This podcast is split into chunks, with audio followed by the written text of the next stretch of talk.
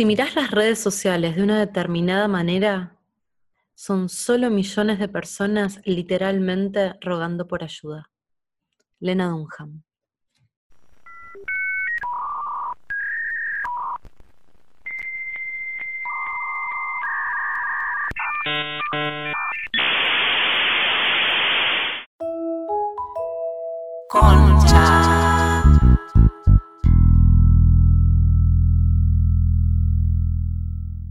Bienvenidos a Concha. En este episodio, Concha virtual.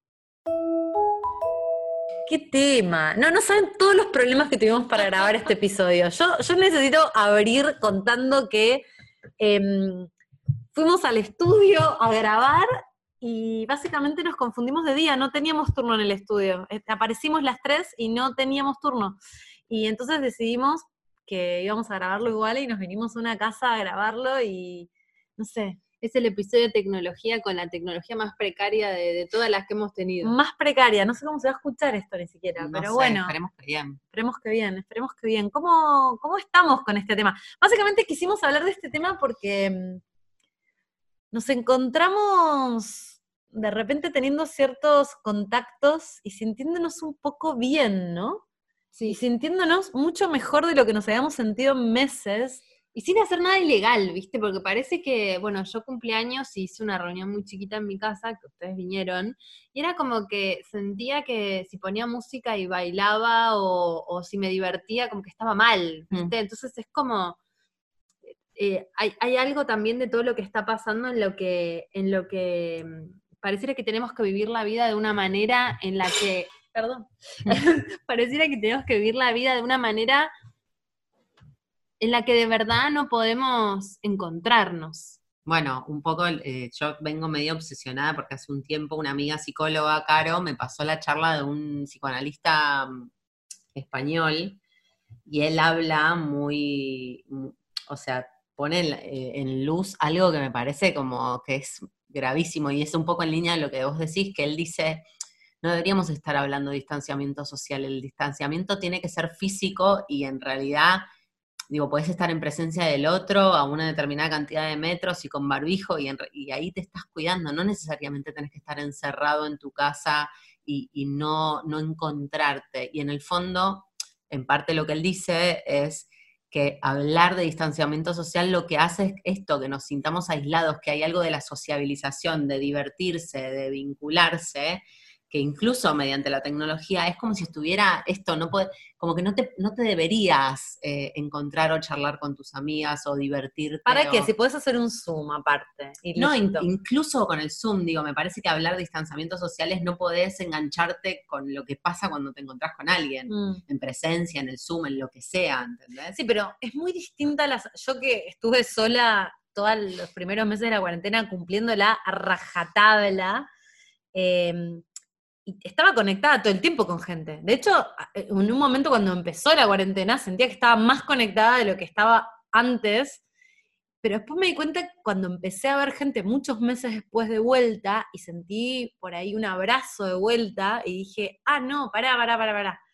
Eh, y yo soy bastante partidaria de la virtualidad, pero, pero realmente estar cara a cara es otra cosa, se siente distinto, se siente mucho mejor en un punto, ¿no? De hecho, nos pasó a nosotras cuando, bueno, no sé, al mes número 4 o 5 de cuarentena, cuando ya podías ir a tomarte un café a, a una plaza, íbamos a un bar y, y nos agarrábamos un café y nos sentábamos en, en el pasto en, en una plaza y fue como, ¡ah! ¿qué es esta, qué es esta Ah, para mí nos salvó. dopamina, no? Sí. Como, como el podcast para nosotras fue un, un, eh, sí, un salvavidas, literalmente, y, y esta excusa de la reunión al aire libre, con distancia, con el café, como esto, no, después no empiecen a decir como, ah, son anticuerpos. No, no, o sea, estamos re de acuerdo de que haya que respetar las cosas, pero también creo que, que tenemos que tener cuidado de no alienarnos, ¿no? De Mm. no irnos para el otro lado. Que de hecho, para mí,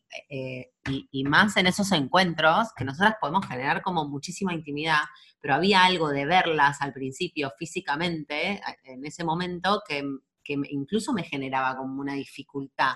Como Mm. que era raro estar en presencia de sus cuerpos de alguna manera, ¿entendés? Yo creo que nos fuimos tanto del lado virtual que ahora tenemos que volver a aprender a encontrarnos, a estar sin el teléfono, a bajar el teléfono, a, a entrar en confianza con los otros o con gente que incluso vemos un montón.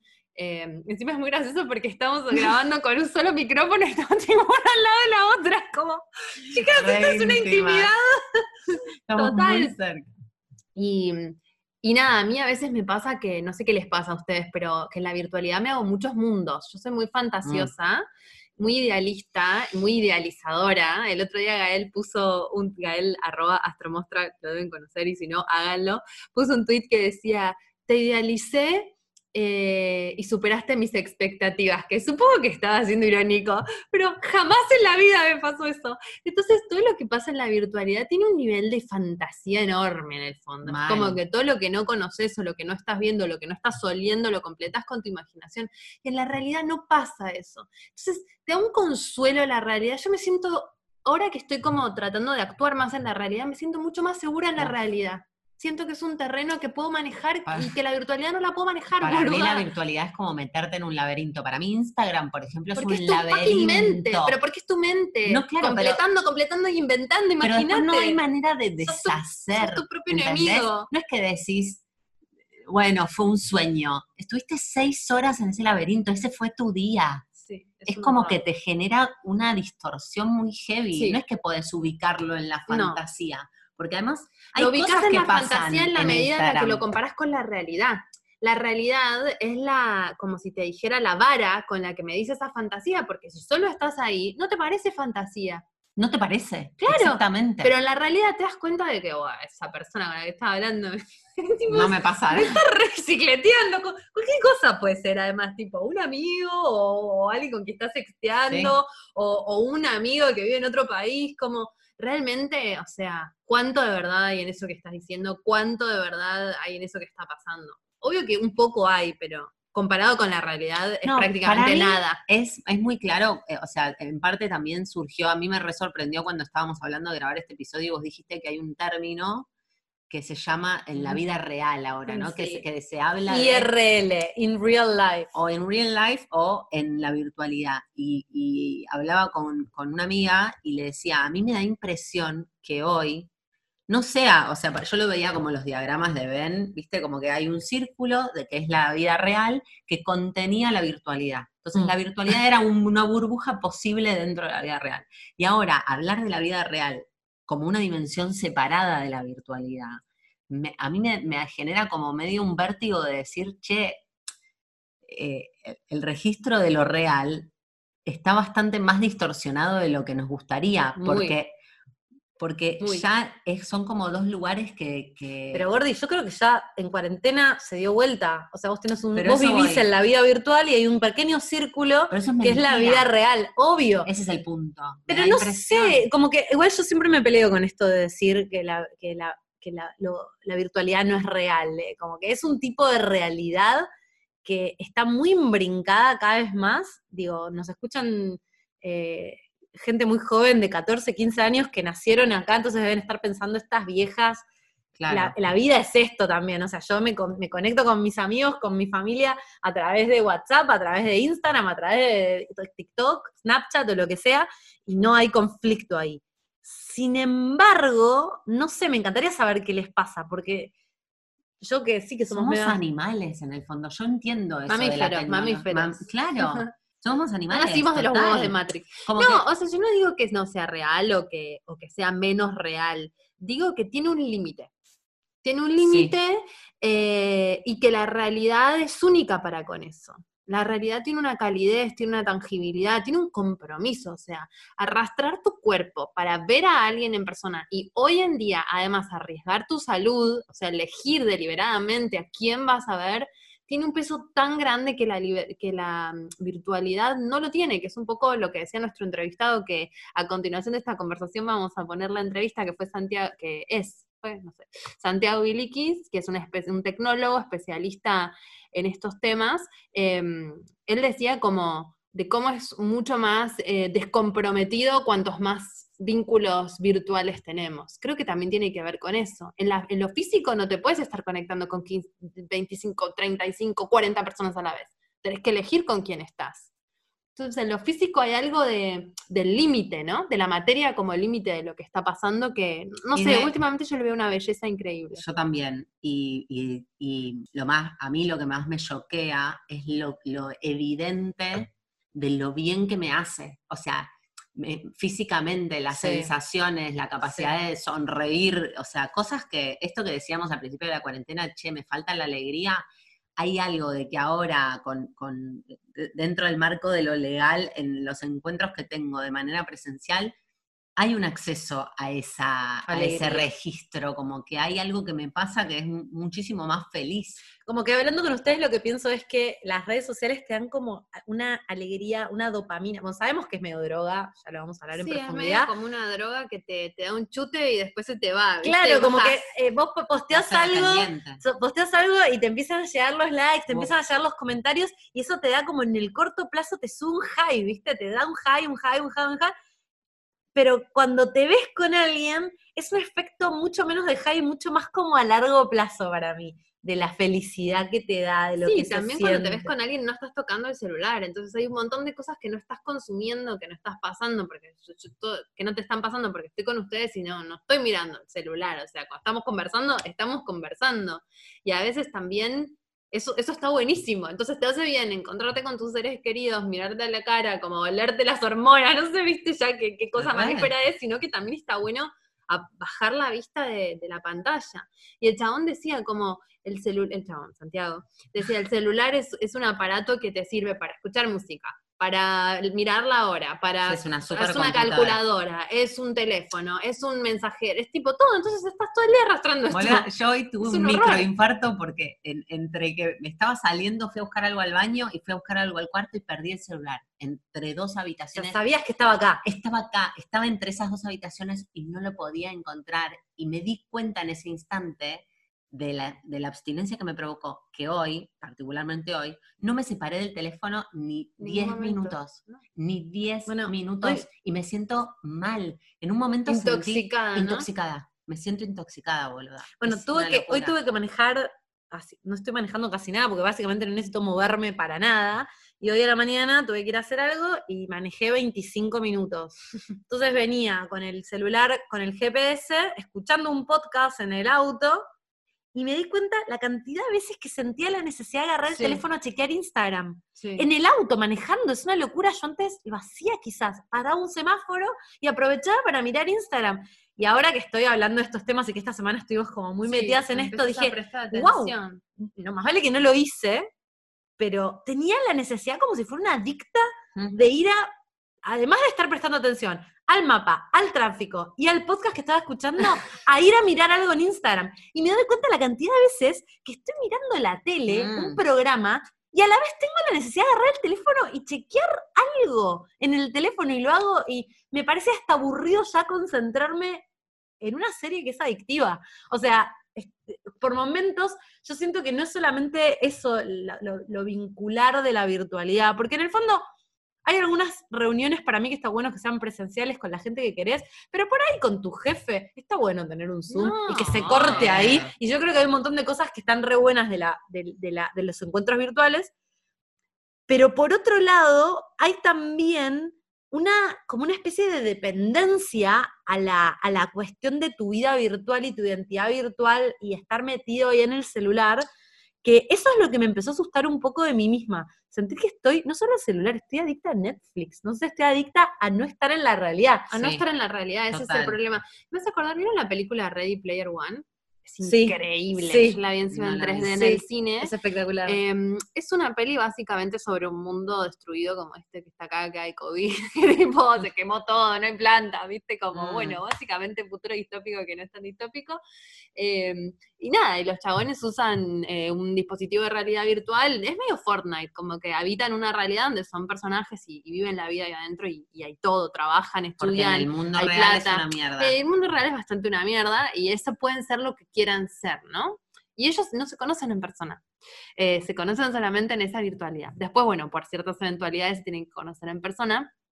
que es muy interesante lo que pasa, les recomiendo que la vean, pero digo, como esta sensación de que en la virtualidad podés ser lo que en realidad querés ser. Mm. O sea, si vos querés ser así o asá, podés Te ponerte el pelo así, o, o este perfil que te gusta, o la foto que elegís, o el filtro que querés. Entonces, eso que no podés lograr en la vida real, podés lograrlo en la virtualidad. Pero Una obvio, ilusión de control, ¿no? Yo- Hay una cierta Yo ilusión. de pienso control. cuando, cuando era adolescente, bueno, esto lo conté en mil programas, pero tenía un mambo tremendo con, con mi físico, con mi cuerpo, me sentía re fea, me- mi nariz, todo, todo, no, nada me gustaba de mi cuerpo.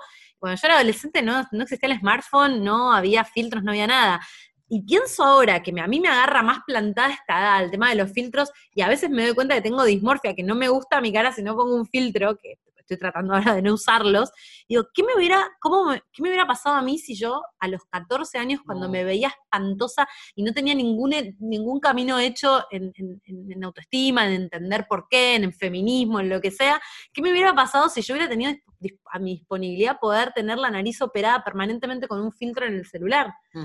O sea, ¿qué pasa? No sé qué pasa. No, no quiero tampoco generar esto como, uh, las redes sociales, qué mierda. No, Pero, pero me parece que necesitamos empezar a hablar un poco que de para mí cosas. lo loco Sí, de la tecnología. que no, no es una, una cosita divertida que tenemos ahí, es No. una herramienta peligrosa. también. Pero para mí lo loco es poder, es como, siento que es como, eh, te voy a poner una analogía, ¿no? Como eh, una relación tóxica con la comida.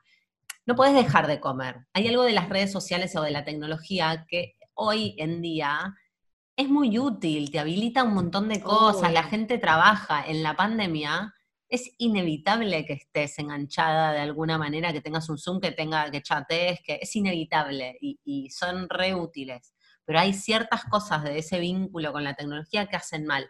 Pero no, como si no tuviéramos, no, no, no lo vemos, ¿entendés? No lo podemos, sentimos que no lo podemos administrar o somos como No ignorantes. lo, no lo podemos administrar, no tenemos una educación digital, tipo, para mí en el colegio tendría que haber Claro. educación, es sí, y educación digital, porque hay algo también como de esto que no está claro, de que si me miró los stories, no me miró los stories, me dejó en visto, me contestó el mail, no me contestó el mail, me, me dijo que no sé qué, y Sí, después como hay unos metamensajes como que, que, nadie- "Ay, qué sé ¿qué es yo? ¿viste? Y empezás como a completar con tu mente y, y no entendés, o, y, cuando lees a alguien no es lo mismo que te lo esté diciendo en persona, entonces el mensaje se empieza a distorsionar, cuando en la realidad no pasa eso, ¿me entendés? Mm. Hay que tener también mucho más huevo para decir o estar o encontrarse. Entonces, eso creo que es lo, yo estoy re a favor de la virtualidad, me encanta, súper consumo y todo, pero creo que esto también tiene que ver con poder darnos cuenta de, de que el límite es la... Vos le decís un montón, como que el límite es la... Vos, Jime, le estoy, le estoy mirando, porque está acá en mi realidad, gracias a Dios.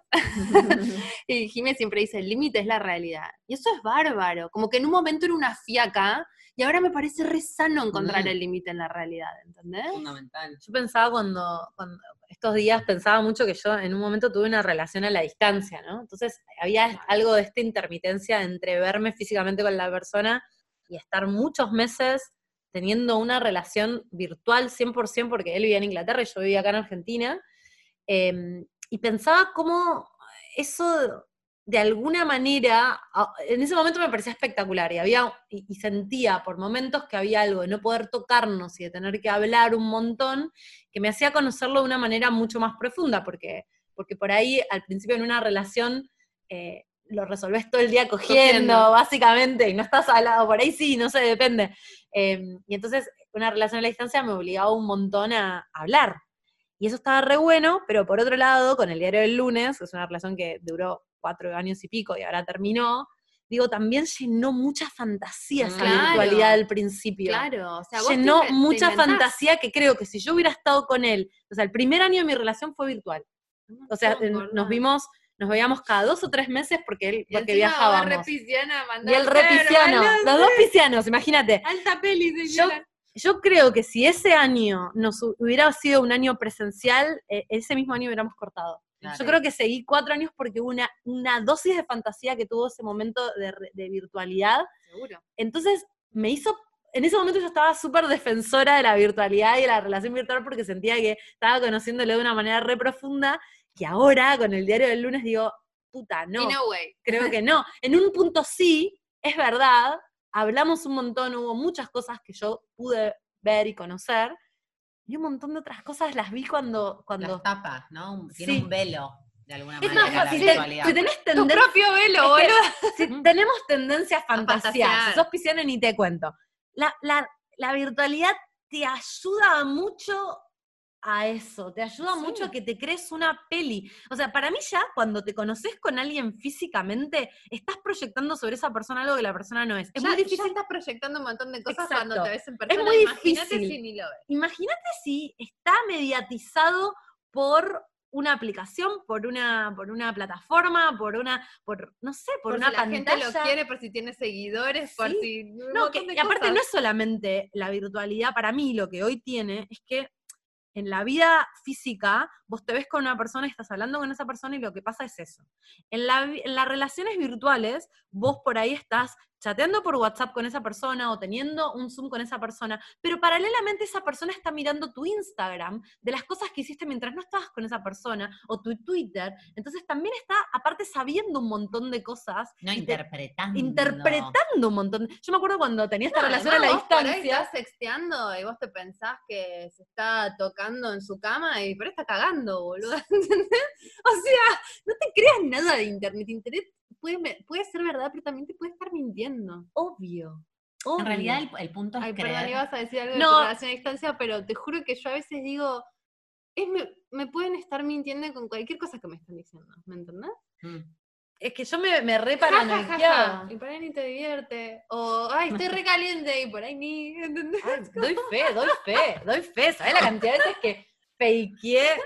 Era como las del 0800, ¿viste? Que están tipo cortándose las uñas de los pies y diciéndole al tipo, sí, sí, te chupo la pija. estoy en tanga. Estás tipo con unos ruleros cortándote las uñas de los pies. Bueno, sí, sí. Bueno, hay algo de eso que los, la- esas líneas hot eran como la precursora de, de- de de un montón de cosas. Del, del coco, ¿no? De hacerte el coco. Me parece que es eso, cuando te crees que eso es todo. Lo que pasa es que a veces está bueno jugar a la película. A veces no te importa si está ca- me chupo si está cagando y me está diciendo que no sé qué, no me importa. Está bien, pero, no Pero, es todo. pero no todo el tiempo, Claro. o no, o no tomar eso como la realidad. Eso me parece que es la diferencia. Esto, todo esto surge de que estaba hablando con mi hermana, que espero que no tenga ningún inconveniente que diga esto. Estábamos hablando de que mm, ella estaba sexteando con algunas personas y me dice, como que, ¿sabes qué? Me retorré de que me hablen y me hablen todo el día. Como que yo ahora, si tengo ganas de estar con alguien, hablo un poco y después voy y me encuentro con la persona. Y si funciona, funciona, y si no, ni me gasto, porque si no estoy como sosteniendo una peli que ni da. Y yo pensaba, por un lado, que sano, y por otro lado, a veces nos gusta sostener las pelis. Obvio. ¿no? Obvio. Sí, más vale. No me Es saquen como las que pelis. uno tiene que elegir un poco las batallas, ¿no? Bueno, en- en esta te van con la peli y en esta no. Yo lo que creo que tenés que eh, darte cuenta es de que, de que si te pasás de drogi virtual, te hace mal. O sea, como empezar a conectar con la información que socava tu autoestima, que te- saca tiempo de, de vínculos, de, De concentrarte. Yo No me estoy pudiendo mirar la concentrar. tele, lo que vos decías, no puedo leer, ¿Leer? no puedo mirar una película, no puedo A cenar, mí me pasa no que leo y típico quiero, eh, veo que te habla de un estudio de la pindonga del mono y me pongo a buscar algo en Google, ponele, Sí, o una total. palabra, o no sé qué, y siempre estoy dejando el libro para agarrar el teléfono. Pero me está pasando que me quiero sentar a laburar, a ponerme a escribir, y ahora tengo que poner el teléfono en otro lado, apagar el WhatsApp web, apagar el navegador de internet y forzarme a sentarme a escribir. Y sentís que te estás perdiendo de cosas. Un montón. Pero obvio, no me pasaba, no me pasaba antes, ni en pedo me pasaba. Eh, y a la vez también está buenísimo, digo, Instagram para todas es una fuente de, de laburo, de, digo, no podríamos estar haciendo concha y tener la llegada que tenemos si no existieran las redes sociales, si no existieran Mm. plataformas digitales que democratizan las voces como Spotify. Nosotras no éramos nadie Spotify y de repente nos escucha un montón de gente eh, que antes era solamente si tenías un, si llevabas un espacio en la tele o en la radio, y ahora, entonces, no, no me gustaría que esto fuera eh, la- las Sí, tres sí, viejas sí, de mierda contra las redes. contra las No, redes. yo creo que es manéjese con cuidado Sí. y sepa que hay mucha ilusión. O sea, ¿no? De que hay mucha ilusión. Hay ilusión de mentiras, hay ilusión de fantasías, hay ilusión de películas. Y hay Es gente como, ahí- tratémoslo como lo que es. Virtual, un holograma de la realidad, una forma de ser lo que no podemos ser en la realidad. O sea, yo estoy segura de que esto que hablás vos en la entrevista que la vamos a poner a continuación de, de no usar filtro, a mí cuando yo em, me empezó a conocer más gente, no quería salir a la calle sin maquillarme porque digo, me van a ver en la calle y van a decir tipo, ¿qué pasa? Está enferma, ¿entendés? y lo hablé en terapia, te juro.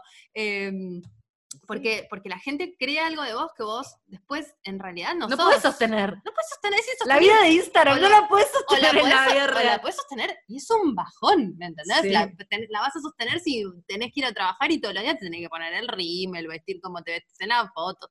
No, y un día dije, bueno, listo, eh, me- como soy, y el que me ve, me ve, y el que le gusta bien, y el que no también.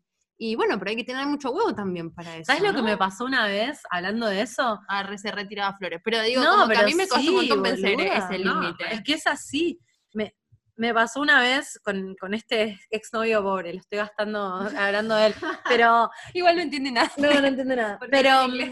Pero me pasó una vez que me acuerdo que salí con, con él y estaba con unas amigas y de repente Ay, no una amiga me sacó una foto espectacular que la, la pueden ver, en- está en mi Instagram, ahí sí, ya hacen Ay, arqueología veo, en mi Instagram. En un paredón. Me sacó una foto en un pared espectacular que nos estábamos besando y yo estaba medio borracha ahí en el bar y subí la foto y tuve en- en el, inmediatamente que la subí un sentimiento muy encontrado porque sentí que yo, esa foto donde él estaba re fuerte y estábamos perfectos ahí, sentí que a un montón de gente seguramente le estaba, veía esa foto, después me escribieron, qué bien te veo. Ah, Yo es- estaba re mal con él, re mal. Estaba súper mal, estaba no sabiendo si quería cortar o no cortar. Habían pasado cosas re graves y, y esa, y esa foto no representaba en lo más mínimo lo que a mí me estaba pasando. Representaba todo lo contrario. Y un montón de gente me likeó y me dijo, te veo tan bien. Y me acuerdo que los días posteriores a esa foto me Estoy sentí yo re mal. amo, Sí, sí, obvio. Me sentí súper mal. más tiernos, potros. Obvio, obvio. palo. Nos- eh, claro, total, y digo, wow, o sea, nos habíamos estado matando y de repente esa noche nos, estábamos bien y subimos esa foto y estábamos borrachos, no sé, ¿entendés? Entonces, Sí, hay algo re peligroso, me parece, no solamente de lo que vos mostrás y los demás ven, sino que también vos misma te terminás creyendo ese Mm. recorte. Ah, sí, obvio. ¿Viste? Como que volvés a tus fotos lindas, a ver si te likearon, y sentís que en ese likeamiento hay un feedback que, que de alguna manera eh, sentís como que eso es un poco la verdad, Vali- querés creer que esa es la verdad. Valida tu fantasía. Mal, Es una locura. Es una locura, pensás dos minutos estamos mal de la cabeza. estamos re mal de la cabeza. No, y además también tiene la posibilidad de ver qué está haciendo el otro. Alguien con el que estuviste hace un montón de tiempo, de pronto resucita entre las cenizas y tipo, te empieza a mirar o te escribe. decís- O sea, eso en la vida antes no pasaba, ¿entendés? ¿Qué pasa cuando pasa eso también? ¿Es verdad? ¿No es verdad? Como que, ¿Qué hay de verdad en, en eso también, no? En, en el poder mirar al otro desde una se- de- distancia segura, ¿no? Sin compromiso, ¿no? Sin compromiso. Lo que pasa es que no es sin compromiso, man. ¿Entendés? A la gente le pasan cosas cuando es mirada o cuando alguien lo contacta. Nosotros creemos que el estoqueo es, ya sea, no estoy hablando de nada en particular ni de nadie en especial, sino como que de los dos lados, estoqueando y siendo esto- estoqueado, eh, hay, un montón de cosas que, se juegan ahí que, no son sin compromiso, no son gratis. Siento que el estoqueo no es gratis tampoco. No, obvio que no es gratis. Pero me da la sensación de que, ponele, yo estoy haciendo bioenergética, lo voy a llevar a otro plano, pero porque siento que te da lo mismo. Es como un buffer, un buffer de, de- protección, Es que no es real. Es súper liviano y no es real, pero te perjudica emocional y psicológicamente. No, no, pero hay una ilusión de que eso no tiene implicancias o de que esa distancia eh, es como una decisión unila- unilateral de la distancia, ¿no? Es como, te, te dejo que me mires y, y te puedo mirar, pero Pero no, hablamos. Pero no hablamos, ¿entendés? Como... Qué raro eso, ¿no? No, pero me parece que al mismo tiempo a veces eso habilita cosas. Como que, Cosas como que. no sé, yo... Como eh, fantasear. no, ni siquiera solo como fantasear. Siento que es como para la gente a la que le cuesta o la gente que es muy sensible, hay como un, Mm. esa distancia, digo, el Le, Tinder, le habilita. pienso, Mm. te habilita a abrirte de alguna manera previa y conocer un poco esto, un poco en la línea de lo que decía Jimé, de que ese año lo conoció más. Como que hay, un, hay, hay una cierta apertura posible en esa dimensión. El Pero tema ¿no es que. pensás que... si eso dura para siempre te perdés de la parte de la verdad? No, no, es que no, eh, eso es lo que a mí me explota el cerebro. Sí. cómo, cómo esto pasó a ser una realidad alternativa posible y no una burbuja dentro de la dimensión No que la contiene, que es la realidad. No un momento como, che, hola, bueno, nos vemos, nos, Una nos- nos hablamos, no sé qué, y después nos No, a veces hay relaciones que pueden ser ahí. directamente virtuales para siempre. Y eso es lo que a mí me vuelve loca, porque no es, re- o sea, real en términos de que es con el cuerpo que se hace. Pero ¿sabes qué me pasa con esto? Que siento que por ahí, en 50 años, menos, en 20 años, capaz que esto va a parecer una, una discusión obsoleta porque efectivamente la virtualidad va a ser la mayoría de tu tiempo y de lo que es. Vamos a estar con los anteojos de realidad virtual, teniendo sexo virtual con gente virtual y vas a terminar... O sea, puede- pienso que nueva realidad. Pienso que puede pasar, pienso que por ahí nosotras somos tres viejas de mierda queriendo que vuelva algo que en realidad ya nos está pasando por arriba. No lo sé, ¿eh? No, no, digo, me parece que es una discusión Bueno, que nadie sabe Yo qué mierda yo va a pasar. yo no sé si quiero que vuelva, pero creo que, que tenemos que tratar a la virtualidad como lo que es una realidad paralela. Y no, yo, Dalia, pienso eso. Hay gente que debe pensar, mi vida en la realidad es una porquería. Es como estar drogado todo el día, como estar fumado, por ejemplo. La virtualidad es una ilusión en un punto, porque no es lo que existe. Te pasan cosas, lo sentís, lo tocas. Es como la Matrix. Em, pero no, pero no, o sea, si, te- si, si tu avatar se muere, vos no te morís, ¿me entendés? O Sí, sea, pero el- límite- es la biología. Pero ¿sabes qué? Si te Pero hacen... hay Si que te hacen preguntarle a los que les cancelaron la cuenta de Instagram cómo se sienten. Sí, o, Sí, los boluda. cance- o los cancelados eh, por, X temas. o si te los hacen un bullying... No, esto entre los adolescentes, si te hacen bullying virtual, es casi tan grave como si te hacen bullying No, no, físicamente. obvio, pero o sea, como que es hablando un de una cosa de supervivencia, de, o sea, si, tu Biológica. biológica, biológica, ese es, el único límite, eso es lo único que nos queda. Yo creo que la, la realidad, o sea, apunto a que la realidad más importante siempre sea la real, pero estoy segura de que hay un sostén de la virtualidad que, que hasta puede tener incluso más peso que la, la vida real. Pero a mí me parece puede re solo peligroso. existir en la, en la net y no en la realidad. Como que lo que la dimensión virtual es tanto más de lo que podemos procesar. Sí. Que no es, o sea, no puede ser, no puede ser, o sea, no, pero no puede, no puede nunca transformar, pero porque siento que es como medio lo que pasa hoy con la ecología, ¿entendés? Como que hay un límite, que es la Tierra, chicos. Bueno, acabo de tener un insight boluda acuariano, como que esto ya se le va a haber ocurrido a alguien, ¿no? Pero pienso que el límite físico es la Tierra. Tenemos una Tierra que tiene una cantidad de metros cuadrados con determinadas cuestiones y uno podría incluso con su vida física recorrer determinada cantidad de la Tierra. Pienso que la virtualidad es un nuevo mundo, estamos como adentrándonos en la Mm. frontera de un nuevo mundo que no tiene fin, Sí, infinito. es infinito. Y cada día es más grande. Y cada día es más Porque cada grande. día hay más videos en chicos. YouTube. Bueno, nosotros, fotos. es que exactamente ese es el problema. La Tierra es finita, hasta antes eh, viajábamos, Nosotros pero nosotros no, somos infinitos todavía. O somos infinitos, una Eh, parte ah, nuestra es ah, ah, infinita. Ah, ah, ah, ah, ah. Pero, pero digo, estamos desde, desde nuestra carne y hueso biológicos adentrándonos. Es como si fuéramos a la luna que tenés que usar un casco porque no hay oxígeno. Bueno, a través de nuestra, nuestro casco ahora son nuestros teléfonos celulares. Estamos adentrándonos en un nuevo mundo donde hace cin- 30 años nadie se había aventurado. Somos También- todos pioneros en un nuevo mundo que no sabemos qué hay ahí. También eso eh, entra en juego, ya acá estoy medio flashing, pero no, en la dimensión espacio-tiempo, ¿no? La relatividad del tiempo, porque vos te vas a- al Delta, por ejemplo, a mí me encanta ir al Delta, amo el río, una amiga, el papá tenía una casa increíble, que era muy, muy lejos, no había señal de teléfono ni de internet. Íbamos al Delta, nos pasábamos tres días, parecían dos meses. Mal. O sea, hacíamos pan, nos levantábamos, íbamos a caminar, había un pony, peinábamos al pony, le sacábamos los, los cosos, me leía tres libros. Y de pronto llego a mi casa, no tengo tiempo para nada. ¿Qué, qué es lo que cambió? No cambió nada, solo el acceso a internet.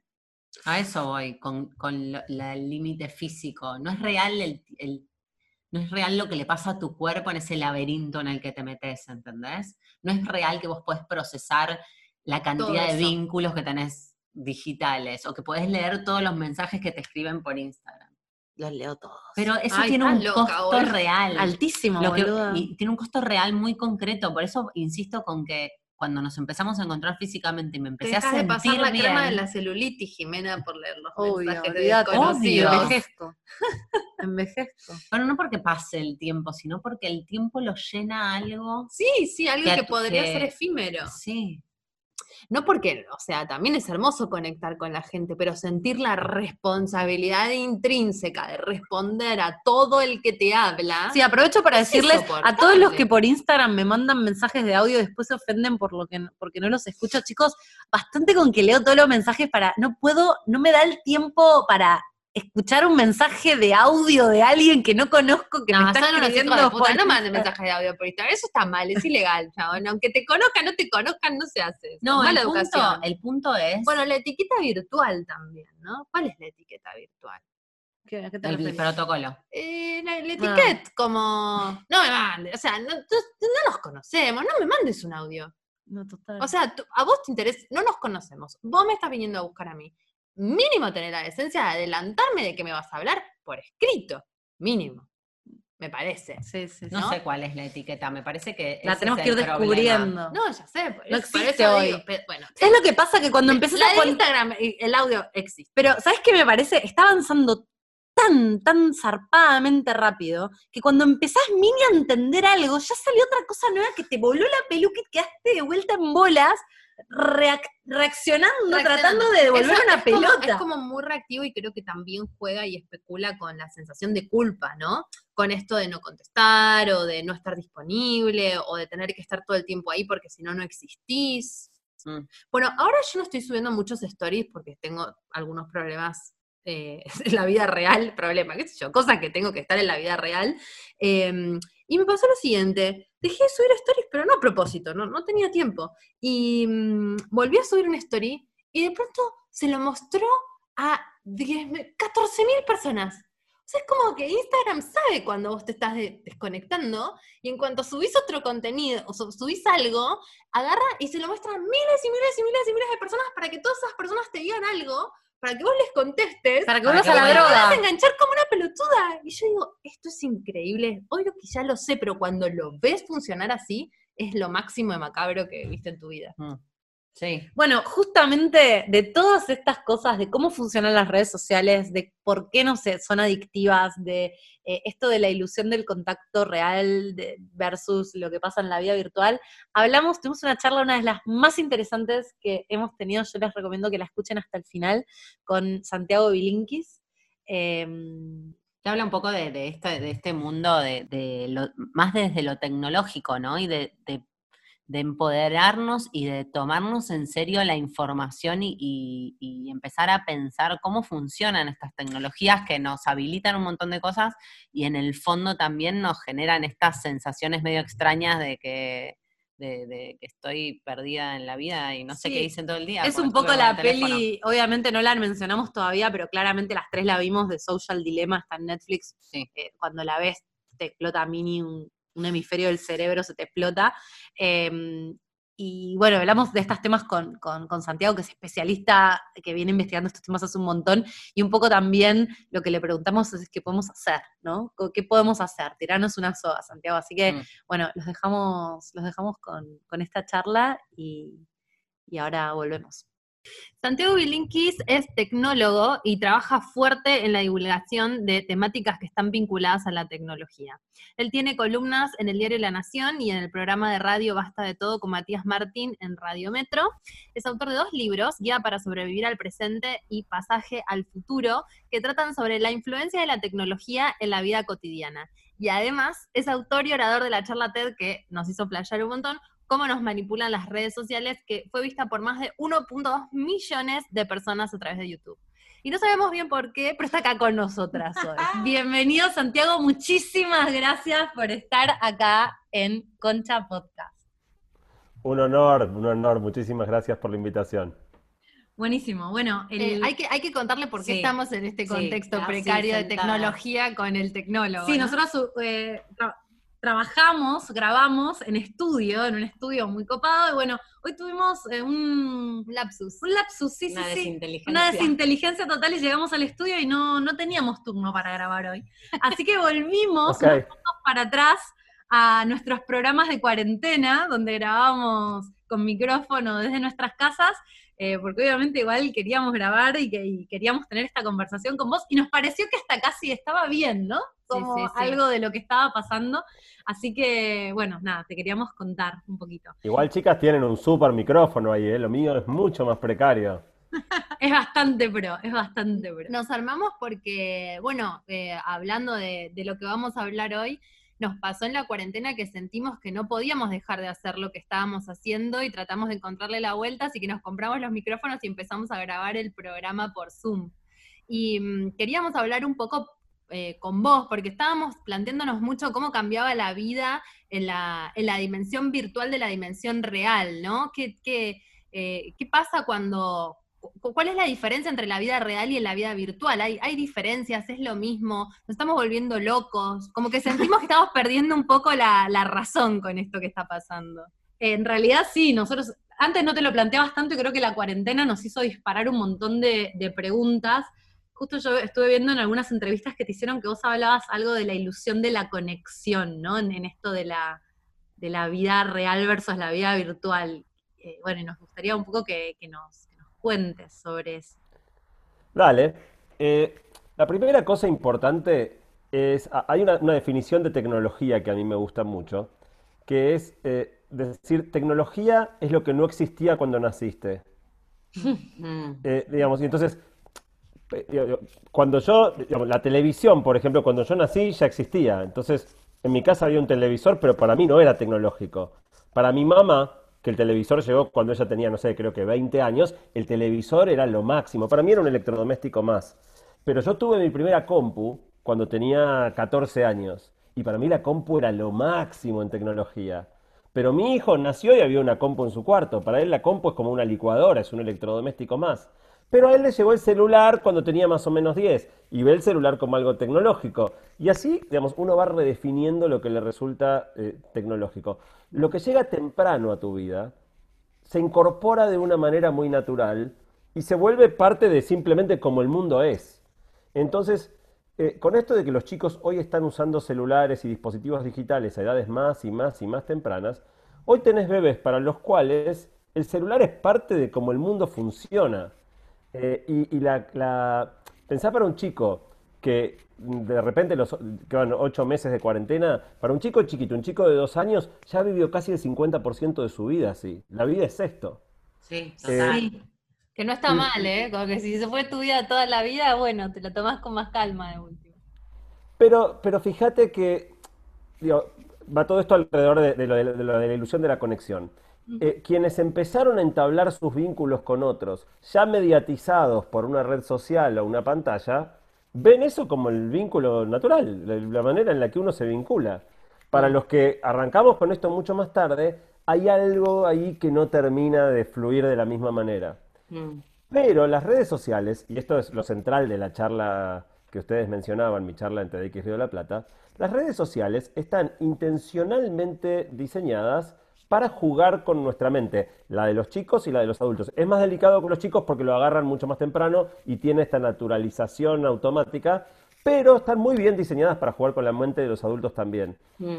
Y todo esto básicamente surgió porque en los últimos 20 años hay un grupo de científicos que, que nos sacaron la ficha a la humanidad, o sea, entendieron cómo funciona la cabeza eh, y creo que lo hicieron desde la buena intención, digo, siempre los humanos queremos entender, pero un grupo de gente dijo, ah, mira, así que la mente funciona así, pero entonces si yo hago esto y esto le puedo mover los piolines a las personas. Uh, mira, sí, puedo decidir si las personas están contentas, puedo decidir si están tristes, puedo hacer que eh, manipular qué es lo que hacen, puedo manipular qué es lo que piensan.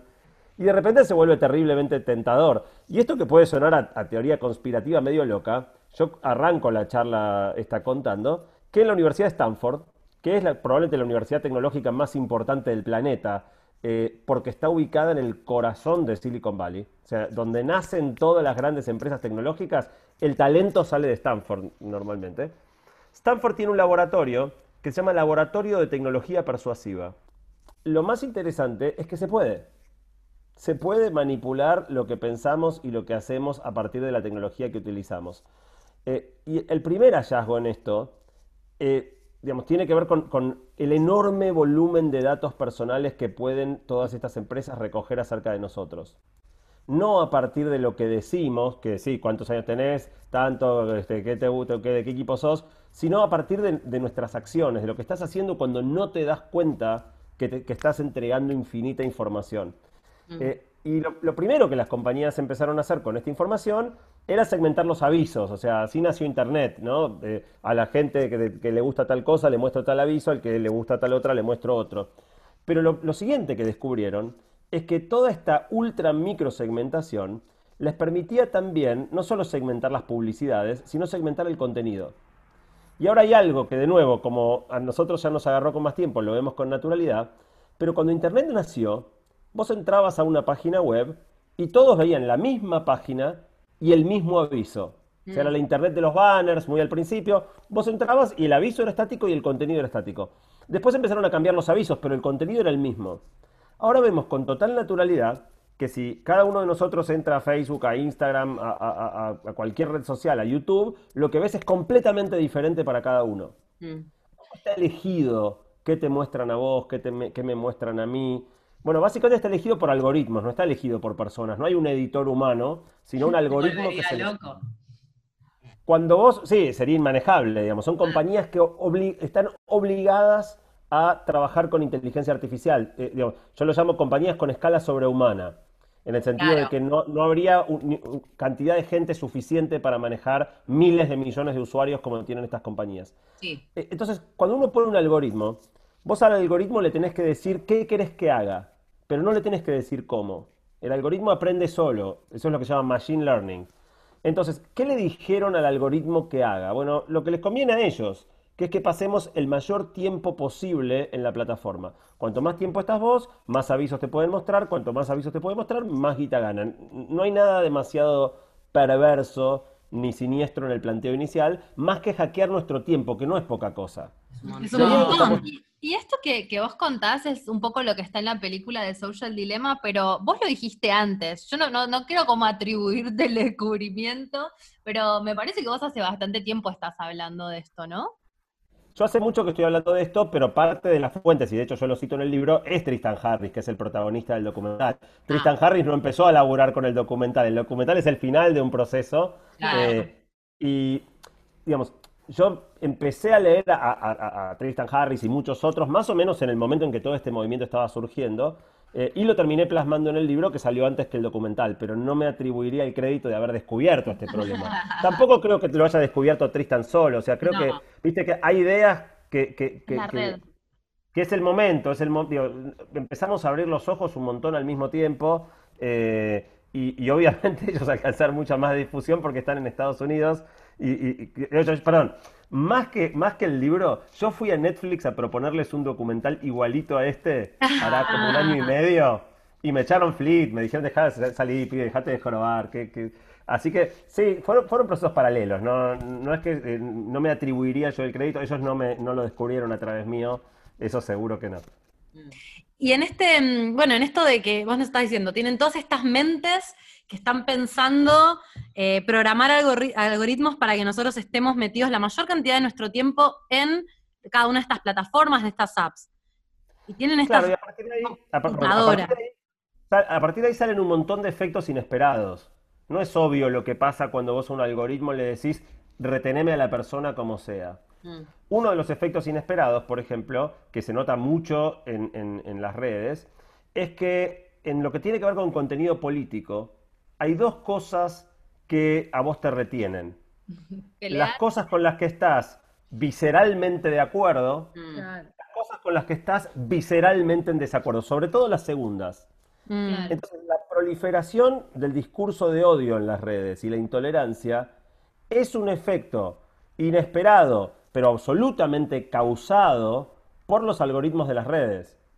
No es que ellos quieren que nos peleemos, quieren que estemos en la red, pero lo que hace que estemos en la red es que nos peleemos. Y si nos tenemos que pelear para que ellos ganen más plata y estemos más tiempo, no hay problema, hagámoslo, digamos. O sea, es un reflejo de nuestra propia sociedad. Y no, de lo saca- más oscuro. Sí, pero te está mostrando cómo es. O sea, si vos te enganchas en las peleas, si no te enganchara la pelea, no, no, no, no, Pero no te mostraría eso. Para mí, te engancha la pelea en la privacidad de tu casa y con tu dispositivo. No te engancha la misma cantidad Ah, de no, violencia cuando bien. estás frente al cuerpo del otro que odias. Claro.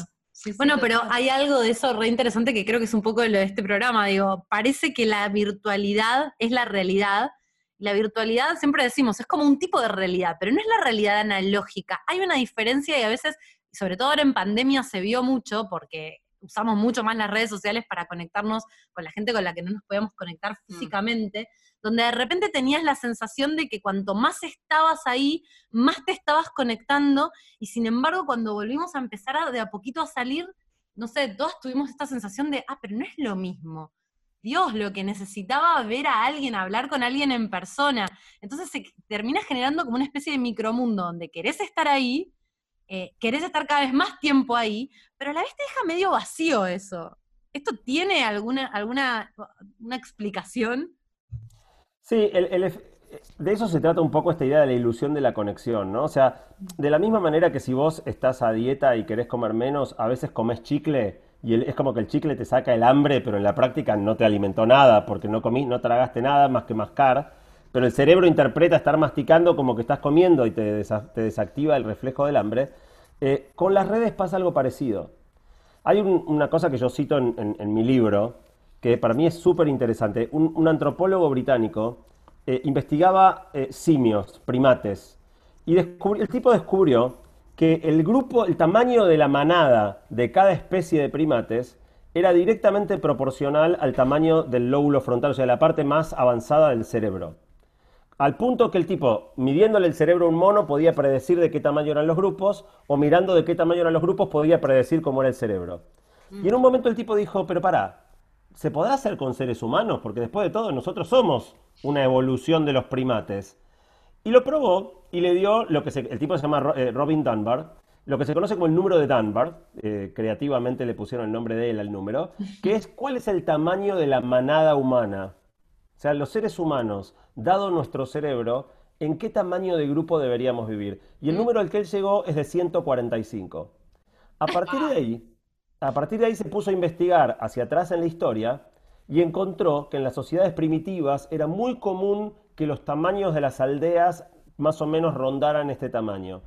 Encontró, por ejemplo, que en los ejércitos del Imperio Romano era muy común que las unidades tuvieran más o menos este tamaño. Un montón de validaciones en la práctica, en la historia, de que hab- había algo medio mágico en este número de 145 personas. ¿Qué significa Hoy- eso? ¿Que, que estamos cableados como para poder Vincularnos. vincularnos con 145 personas? Exactamente. Y de esas 145, Dunbar los divide en círculos. Él dice, mira, 145 son los que invitarías a tu casamiento. Ah, De, de esos, de esos, un tercio, 50, son los que invitarías alguna vez a cenar a tu casa o ir a comer afuera o qué sé yo, compañeros de laburo más cercanos. De esos, un tercio, 15, son tus amigos posta. Y de esos, un tercio, 5, son los pilares de tu vida. Los, pi- digo, que algunos pueden ser familiares aparte de, de amigos, ¿no? Así lo clasifica Dunbar. Y mm, en la práctica, hoy, el promedio de amigos, y digo amigos entre comillas, en Facebook es de casi 400. Cuando vos pasás a tener el triple de amigos que antes, dado que el tiempo que tenemos disponible para cultivar las amistades es limitado, porque aparte hay que laburar, aparte de que si tenés hijos hay que criar a los chicos, aparte hay que hacer eh, 800 otras cosas, cuando vos pasás a tener el triple de amigos, obviamente pasás a dedicarle un tercio en promedio a cada uno de tiempo. Mm. Y la amistad, y esto está recontra estudiado, la amistad es bastante proporcional al tiempo compartido. Los, vínculos, los vínculos, la profundidad de los vínculos requieren de contacto. Entonces, ya solo con el efecto de que la, amistad tiene un ciclo de vida, ¿no? Los amigos de la primaria son geniales para una etapa de la vida, pero uno va cambiando y, y en algún momento vas dejando de ver a los de la primaria. Por ahí te quedas con uno, dos, pero así haces lugar para los de la secundaria. Y a los de la secundaria también los vas dejando de ver porque te haces amigos nuevos para otra etapa de la vida, eh, en la facultad o en el laburo. Y así uno va renovando el elenco, de- rodeándote de personas que son más afines a cada momento de la vida. Cuando vos, gracias a Facebook, seguís amigo de todos los de la primaria, seguís amigo de todos los de la secundaria, te reencontrás con esos que nunca pensaste que ibas a volver a ver, naturalmente diluís la calidad de tus vínculos actuales y limitás tu capacidad de establecer nuevos vínculos. La amistad se cristaliza, se vuelve, digo, esta inercia de seguir siendo amigos de la, primaria no te hace lugar para construir nuevos vínculos significativos, profundos. Eh, eso, O sea que, digamos, con eso tiene que ver la idea de la ilusión la- de la conexión. Me voy a hacer la Fantino, perdón, pará, pará, pará, pará. Vos estás Dale. diciendo que, o sea, que cuanto más tiempo pasemos en las redes sociales conectándonos con desconocidos que tipo te dicen dos o tres cositas y te cree, mini crees que son amigos, menos chances tenés de profundizar en tus vínculos verdaderos y reales, digamos. Es como si fuera una especie de placebo de, de la amistad. Sí y no, o sea, por un lado tenés la posibilidad de conocer gente que de otro modo jamás hubieras conocido, ¿no? O sea, la amistad, pensá que al ser analógica, tenías una, una cuestión geográfica muy fuerte. Tus amigos tenían que estar en tu entorno porque los contactos eran cara a cara. La posibilidad de tener un amigo en, en Rusia o en, o en, este, o en Australia no existía. Mm. Eh, eh, te mandabas cartas, no, no había manera. Entonces, las, las redes abren un montón de cosas, no, no- no las demonicemos al punto de dejar de ver todo lo bueno que traen. Pero dentro del paquete de lo bueno vienen unas cuantas cosas complicadas que la mayoría de las personas no ven. Y eso es lo que yo trato de poner arriba de la mesa. No es que me volví antitecnológico, no propongo que, que cerre- Hay gente que sí propone cerrar las cuentas. Yo no propongo que cerrar- cerremos las cuentas ni dejemos de usar las redes. Lo que propongo es que dejemos de ser ingenuos. Que nos demos cuenta que son negocios y que para hacer negocios necesitan inducir ciertas conductas en nosotros que no siempre nos convienen.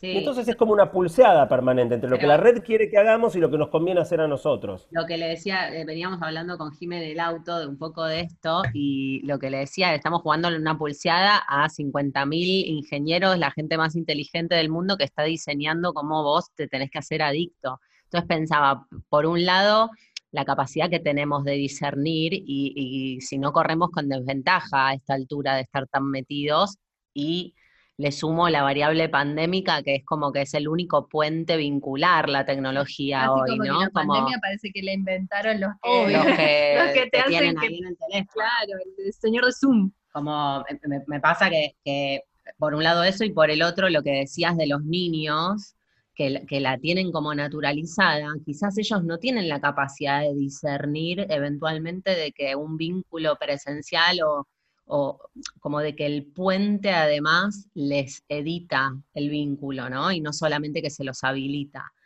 Eh, como que me parece re complejo confiar en que vamos a tener la capacidad de discernir a ese nivel cuando la pulseada se siente como Desigual. desigual, exacto.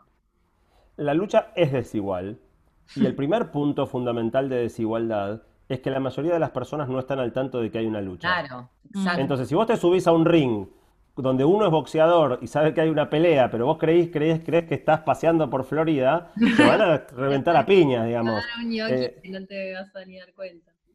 Totalmente, o sea, va- vas- digo, yo siempre uso más, más la metáfora de un partido de fútbol, ¿no? Pero si vos, uno, vos entras a un partido de fútbol donde uno de los dos equipos no sabe que está jugando al fútbol, cuando te quieras dar cuenta vas perdiendo 5 a 0. Y eso Claro. es un poco lo que está pasando hoy, o sea, las redes nos están ganando el partido, sobre todo por el hecho de que la mayoría de la gente ni siquiera sabe que está jugando un partido. A mí me encanta el ejemplo de los chicos, ¿no?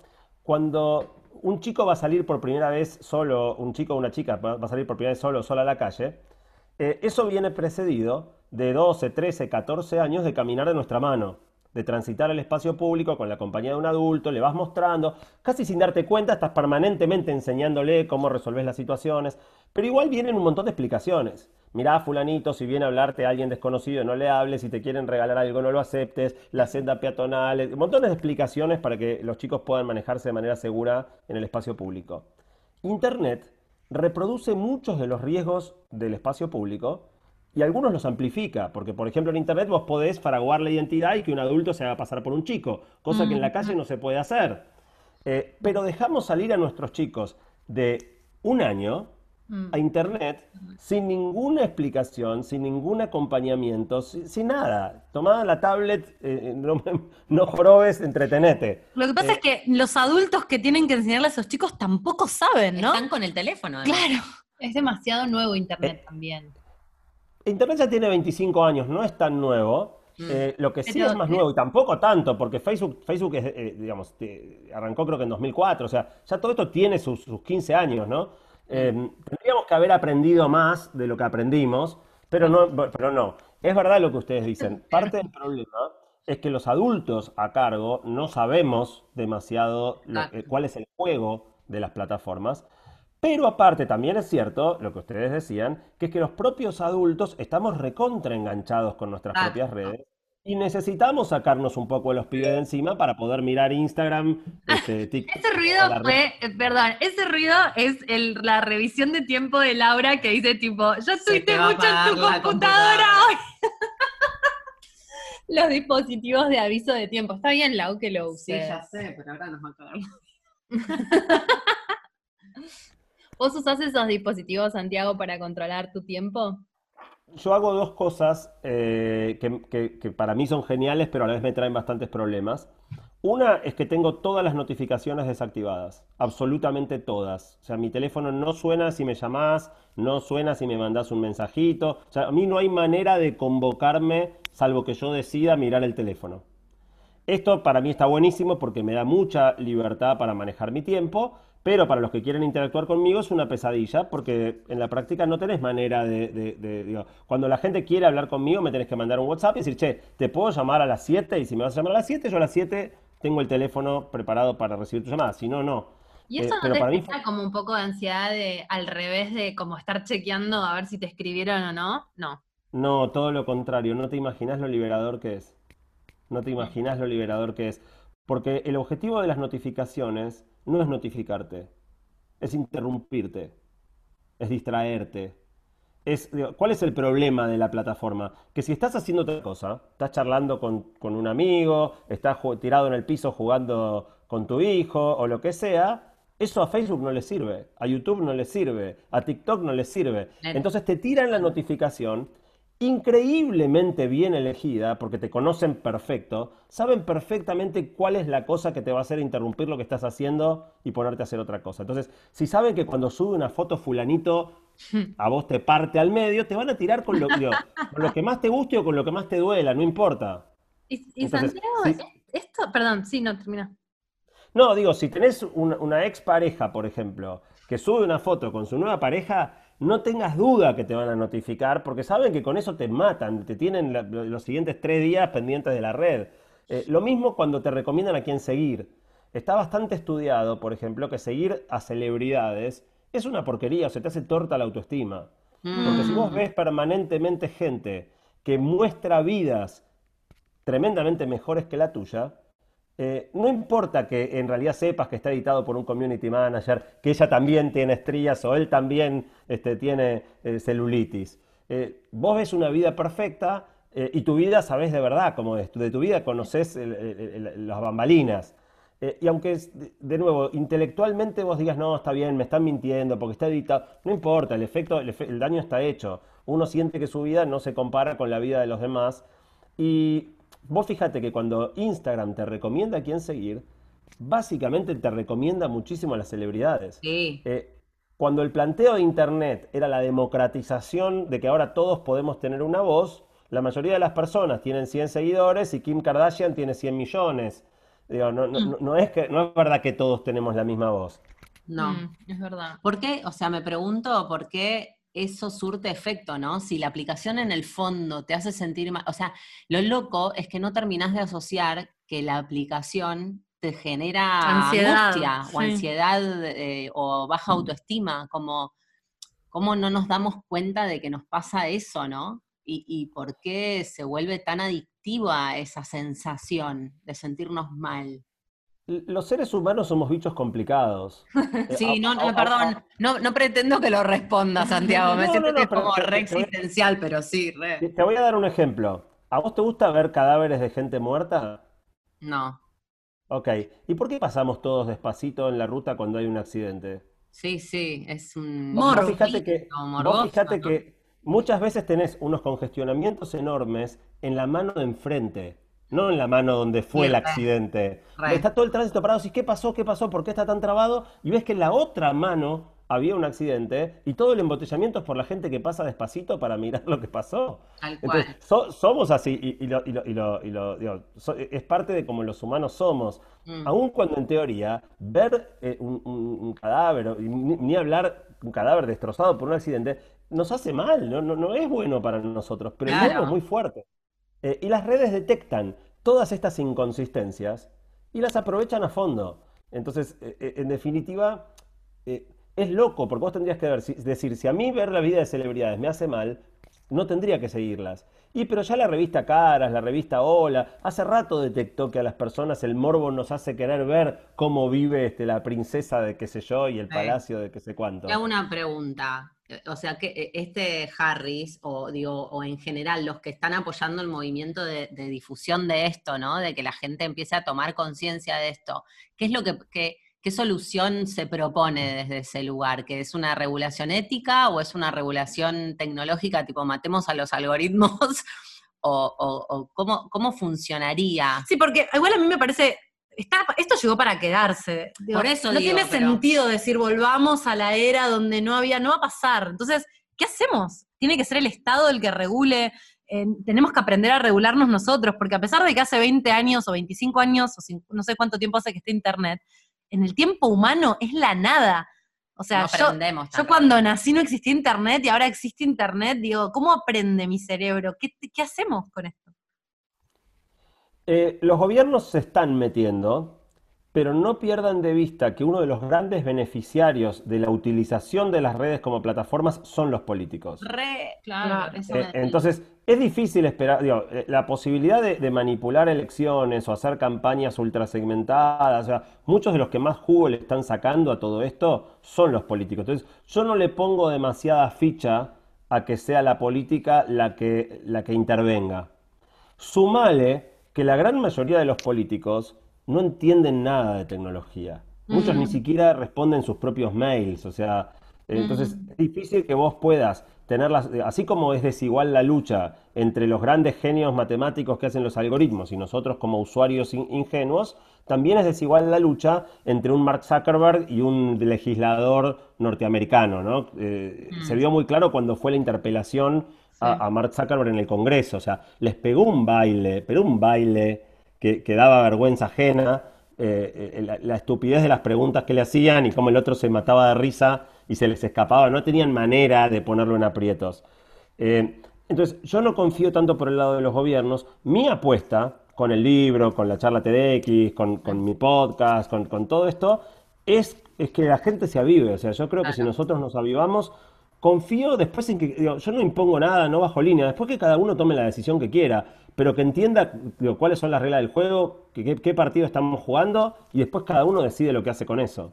Mm. O sea, que sea medio como el cigarrillo, ¿no? Como que en un momento sepamos que hace mal y que de repente deje de estar tan bueno fumar y que, y que te parezca casi medio una falta de respeto estar con el celular en la mesa, cuando hoy Claro. de repente es la norma que no, nos- no nos estemos mirando y por ahí va a llegar un momento donde eso va a ser como, van a mirar para atrás y van a decir, mirá cuando estaban todo el día, ojalá, ¿no? Prendidos el celular, o por ahí va a ser un futuro mucho más distópico, tipo lo Black Mirror, donde directamente vamos a tener implantados un chip en la cabeza y vamos a estar permanentemente conectados. O sea, ¿para dónde va a ir esto? No lo sabemos. Eh, Las dos cosas son ciertas. O sea, vamos a tener un chip implantado en el cerebro. Elon Musk lo presentó hace dos meses, el primer prototipo. Digo, vamos claramente para muchos de los escenarios Black Mirror. Pero, pero tenemos la oportunidad de, de- de- de- de definir. O sea, el futuro no está escrito. Lo, lo vamos escribiendo un poquito todos. Eh, entonces, por eso para mí es clave que la gente entienda cómo funciona este esquema, cuál es el juego que estamos jugando para poder tomar decisiones más inteligentes. El ejemplo del cigarrillo es muy bueno. Eh, porque lo principal que hacía a los jóvenes empezar a fumar es que era muy cool, Claro. tenía mucha onda. Y si vos no fumabas, eras un tarado. Y hoy hay algo de eso, ¿no? O sea, el, que no, el que no usa las redes es un paria, el que no sube eh, el último meme, el, que baila mal en TikTok es un tarado. Eh, digo, y esto en los, en los preadolescentes es muy fuerte. O sea, si Mm. vos hoy tenés 12, 13, 14 años y, y no sabés, no tenés ritmo, no sos carismático, no, sos- no, no sos fotogénico, estás frito, porque hoy el partido se juega en eso. El otro ejemplo que a mí me gusta mucho es la comida chatarra. Cuando apareció la comida chatarra, no la llamábamos comida chatarra. No sé si se acuerdan, primero era fast food, comida rápida. Sí. Y en algún momento alguien logró cambiar la perspectiva. Ya solo con cambiarle el nombre, o sea, algo que se llama comida chatarra, digo, lo comes pero con cuidado, ¿no? Y no dejamos de comerla. Pero sí creo que hay mucha más conciencia que antes, que bueno, es un gustito para darse de vez en cuando. Las hamburguesas son riquísimas, pero no pueden ser la base de tu alimentación. Y esto es un poco lo mismo. Las redes tienen un lado genial, pero tienen un lado jodido. Y es muy importante entonces saber que, bueno, listo, una horita de Instagram por día, todo bien. Pero si estás arriba de una hora, eh, digo, tenés que cortarla. Entonces, yo antes dije que había, dos cosas que yo hacía y nombré una sola, nombré las notificaciones. La otra cosa que hago es tener un límite de tiempo máximo en las principales aplicaciones adictivas. Yo tengo una hora de Instagram, una hora de Facebook, una hora de Twitter, una hora de YouTube, media hora de TikTok. TikTok es la que menos le pongo porque es la más adictiva de todas. Eh, y no saben la cantidad de días que por ahí son las 3 o 4 de la tarde y se me acabó Instagram. Y se acabó y se acabó. Pero igual tenés como cinco horas de redes sociales por día, o sea, cinco horas del día estás ahí. ¿Vos sabés cuántas horas estás? No, yo, yo debo estar más que vos, por eso me, me pongo, digo, Sí. wow. Cinco, cinco es a la vez una locura y es bajo. La mayoría de la Claro, gente está claro. más de cinco horas. Y si incluís WhatsApp, o sea, solo WhatsApp son entre dos y dos horas y media por día por persona. Wow. Y fíjate, WhatsApp, la, la gente no ve a WhatsApp como una red social o como una app diseñada para ser adictiva y está recontra tuneada para ser adictiva. Te voy a poner un ejemplo repavo, pero a la vez poderoso. Cualquier sistema que es de mensajería que tiene una bandeja de entrada, un inbox, la primera funcionalidad que tiene que tener es filtrar los mensajes no leídos para poder buscar lo que tenés pendiente de contestar, ¿sí? Como en el, Sí. como en el- en el mail. Eh, WhatsApp no tiene manera de filtrar mensajes no leídos. ¿Cómo puede ser? Mm, Si hace tenés un montón de años que Te, te da la existe. ansiedad del inbox cero que tenés que tener todo contestado y nunca sucede. La No. única, la, la única manera de, de mantenerte más o menos a flote en WhatsApp es estar todo, todo, todo el maldito día pendiente de WhatsApp.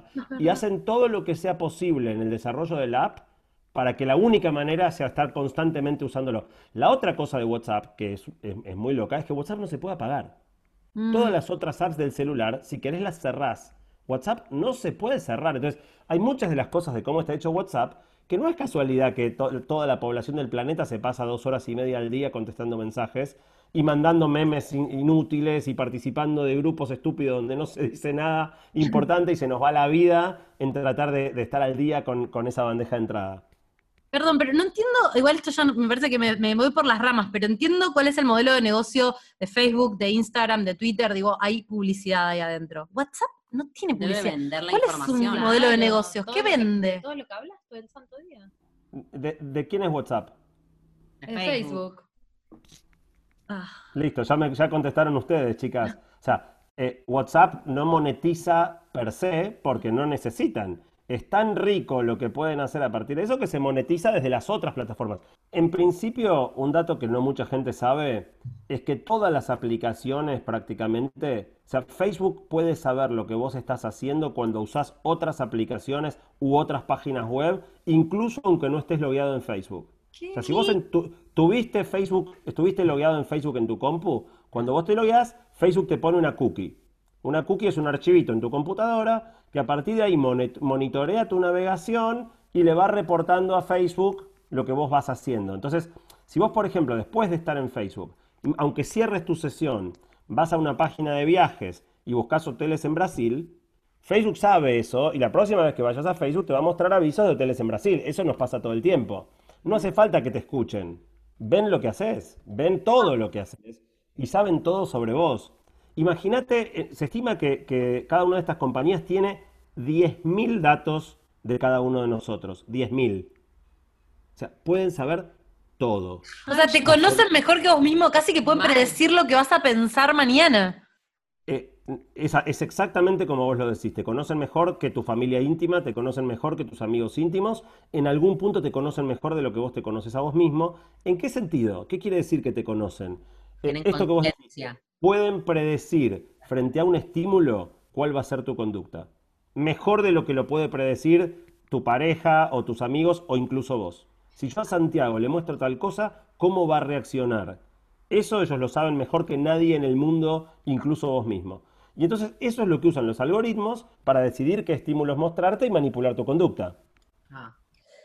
Wow, ah. y, y mantenerte, o sea, mientras vos hablabas de las horas, ¿no? De estoy cinco horas y yo debo estar diez horas, no sé, en redes sociales, igual me, parece que es un montón. Yo, yo, hice mi carrera universitaria sin smartphone, no existía el smartphone, porque tengo 37 años, entonces cuando la hice tenía un Nokia 1100 que no me estaba quemando la cabeza todo el día. Hoy pienso que si yo hoy me tuviera que meter de vuelta en la U a estudiar, ¿cómo hago con, cómo no tengo tiempo? A veces me pasa que no tengo, siento que no tengo mm. tiempo de trabajar. Y ahora pienso, claro, hay algo de que hay un montón de nuestra vida que está ahí, no, estamos pudiendo hacer otras cosas. Eh, y, déjame agregarte un dato más, que es que cuando el, producto que las empresas venden es tu tiempo, porque básicamente lo que Facebook le vende a los anunciantes es tu tiempo, lo que YouTube le vende a los anunciantes es tu tiempo, o sea, todos pelean por nuestro tiempo como producto para venderlo.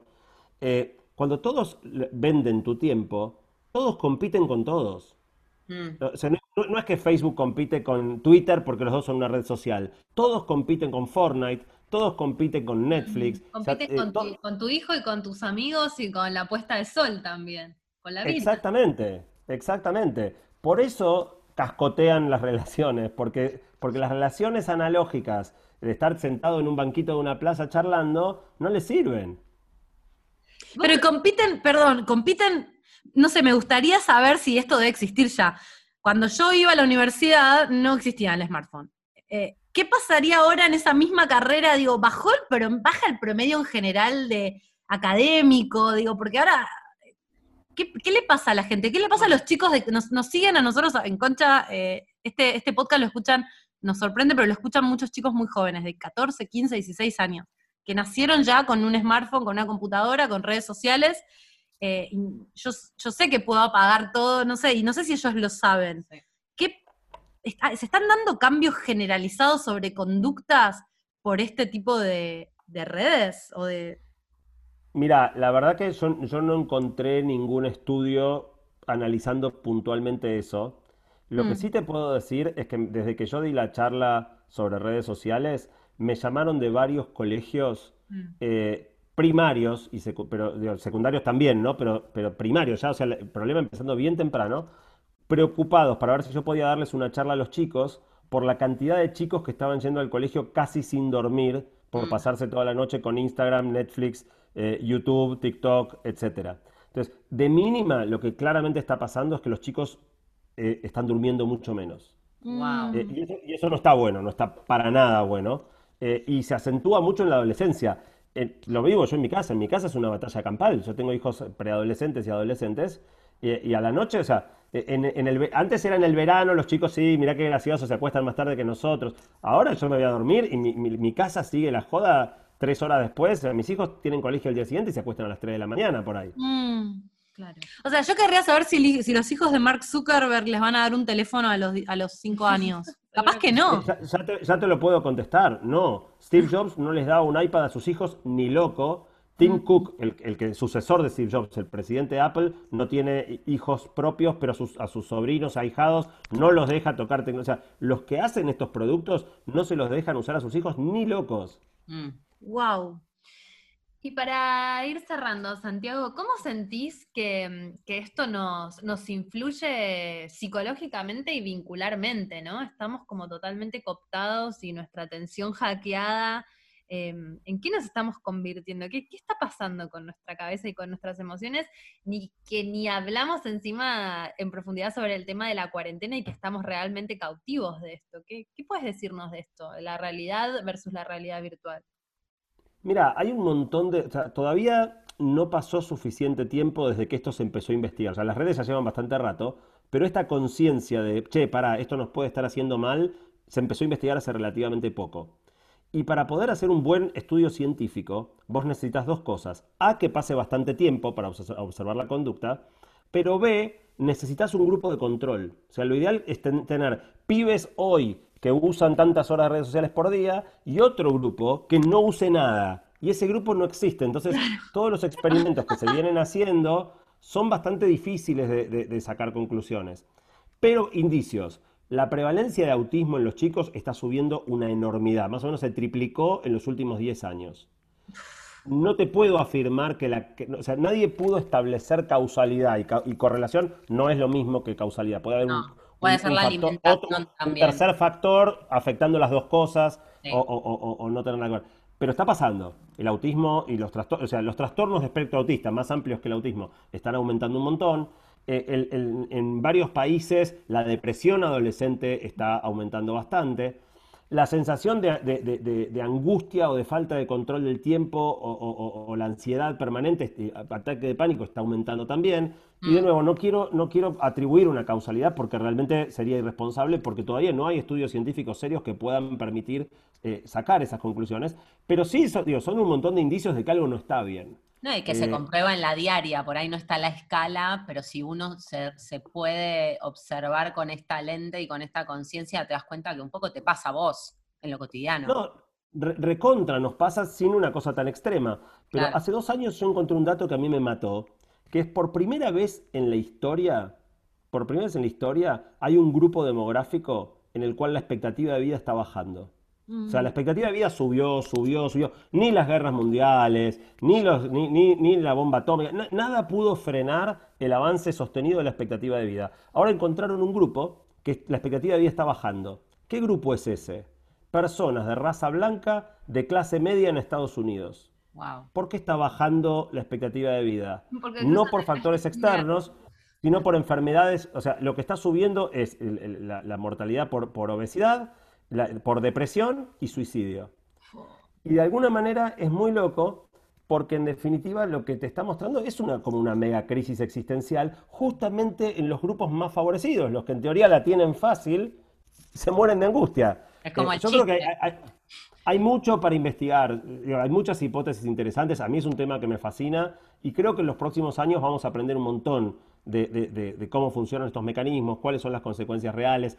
Claramente yo hoy no le daría ningún tipo de dispositivo digital a un nene menor de dos años. Ninguno. Mm. el único uso que hoy está aceptado por la Sociedad Americana de Pediatría es la videoconferencia por el tema de la cuarentena para que se mantengan en contacto con familiares. Pero los chicos no tendrían que usar YouTube en una tableta, no tendrían que usar eh, eh, jueguitos. Eh, no me quiero olvidar, antes de terminar, los videojuegos también están diseñados para ser adictivos. El Fortnite, lo que pasó con el Fortnite en los últimos años, nunca había habido un juego que causara las cosas que el Fortnite causó en los pibes. Y no es casualidad, también está recontra estudiado cuáles son los mecanismos que hacen que un juego no puedas parar de jugar y te ponen toda la carne en el asador. De nuevo, no es que hay que prohibir el Fortnite, no, no, va por ahí. Pero, los chicos tienen que entender cómo, cuál es, qué hay detrás de los juegos que utilizan. Sí, volviendo a lo del cigarrillo, es como el aviso en el paquete, ¿no? Como, bueno, te puede pasar esto si lo consumís. Sí, porque aparte los chicos no son tarados. Capaz que si se los explicás también, se los tenés que poder explicar. No solamente es decirle no lo hagas, sino por qué no lo haces. Eso es lo que te iba a decir. A partir de estos colegios que me llamaron, yo hice algunas charlas en colegios y aparte yo hago todos los meses una charla por YouTube abierta y gratuita para todos los que quieran sumarse. Y la del mes pasado fue sobre los chicos y las pantallas. Y me vieron muchos padres y madres con chicos. Y después muchos me escribían diciendo, mira, mi hijo te escuchaba y no podía creer. O sea, cuando los pibes les explicas, lo, lo recontraentienden, ¿eh? Lo reentienden. Es que te sentís medio un tarado. A mí, yo después de ver la película amo Twitter y me saqué el Twitter del teléfono porque me sentí una estúpida. Digo, la verdad es que soy una víctima de esto. Y ahora lo uso, pero lo uso solo en la computadora. Y tenés como un tiempo de síndrome de abstinencia. Es como que cuando te enterás de que eso es una posibilidad, también puedes cambiar tu comportamiento. Y, yo les decía, sacar notificaciones es muy aliviante. Contrariamente a, generarte ansiedad, eh, la mayor, o sea, siempre fue cierto que vos te perdías el 99,9% de lo que estaba pasando en el mundo. Siempre fue así. Pero ahora sabés lo que te estás perdiendo. Te lo perdés igual, porque el tiempo no alcanza, pero sabés lo que te estás perdiendo y vivís angustiado por lo que te perdiste. Mm, mejor ni saber. Em, Santiago, solo para irnos con una, como con un poco de felicidad, porque yo estoy ahora a punto de prender fuego mi teléfono y tirar la computadora y sacar Netflix. Digo, sacar notificaciones, ponerle a las aplicaciones un, un límite, o sea, porque dejar de usarlo ya sabemos que no, para, to- para muchos de nosotros también es un medio de laburo, ahora el laburo está tan imbrincado que tampoco es factible salirte de las redes, pero mm, aparte de bajar las notificaciones y de, y de bajar un poco el tiempo y de, y de también exponerte a este tipo de, de- de- de conversaciones. ¿hay alguna otra cosa? ¿Sentís que hay algo positivo? ¿Hay algo que esté mini cambiando o, o no? Mira, hay un tema, hay un tema grande del que no hablamos, que es todo el, lo, lo hablamos un poquito, que es todo el efecto sobre la autoestima de lo que mostrás y lo que te muestran en las redes. Mm, Elegir, elegir a quién seguimos y qué mostramos es clave para romper esta cuestión del espejo distorsionado, tanto en, en lo que nosotros vemos de los demás como en lo que los demás vemos, ven de nosotros. Fíjate, hace poco Oriana Sabatini subió una foto al natural, sí. ¿no? Mostrando que tenía estrías, que tenía un poco de celulitis. El alivio, o sea, la, la reacción de la gente fue de mucho agradecimiento. Mm. O sea, todo el mundo le diciendo gracias, gracias, gracias por mostrarme que vos también, o sea, que estamos todos igual.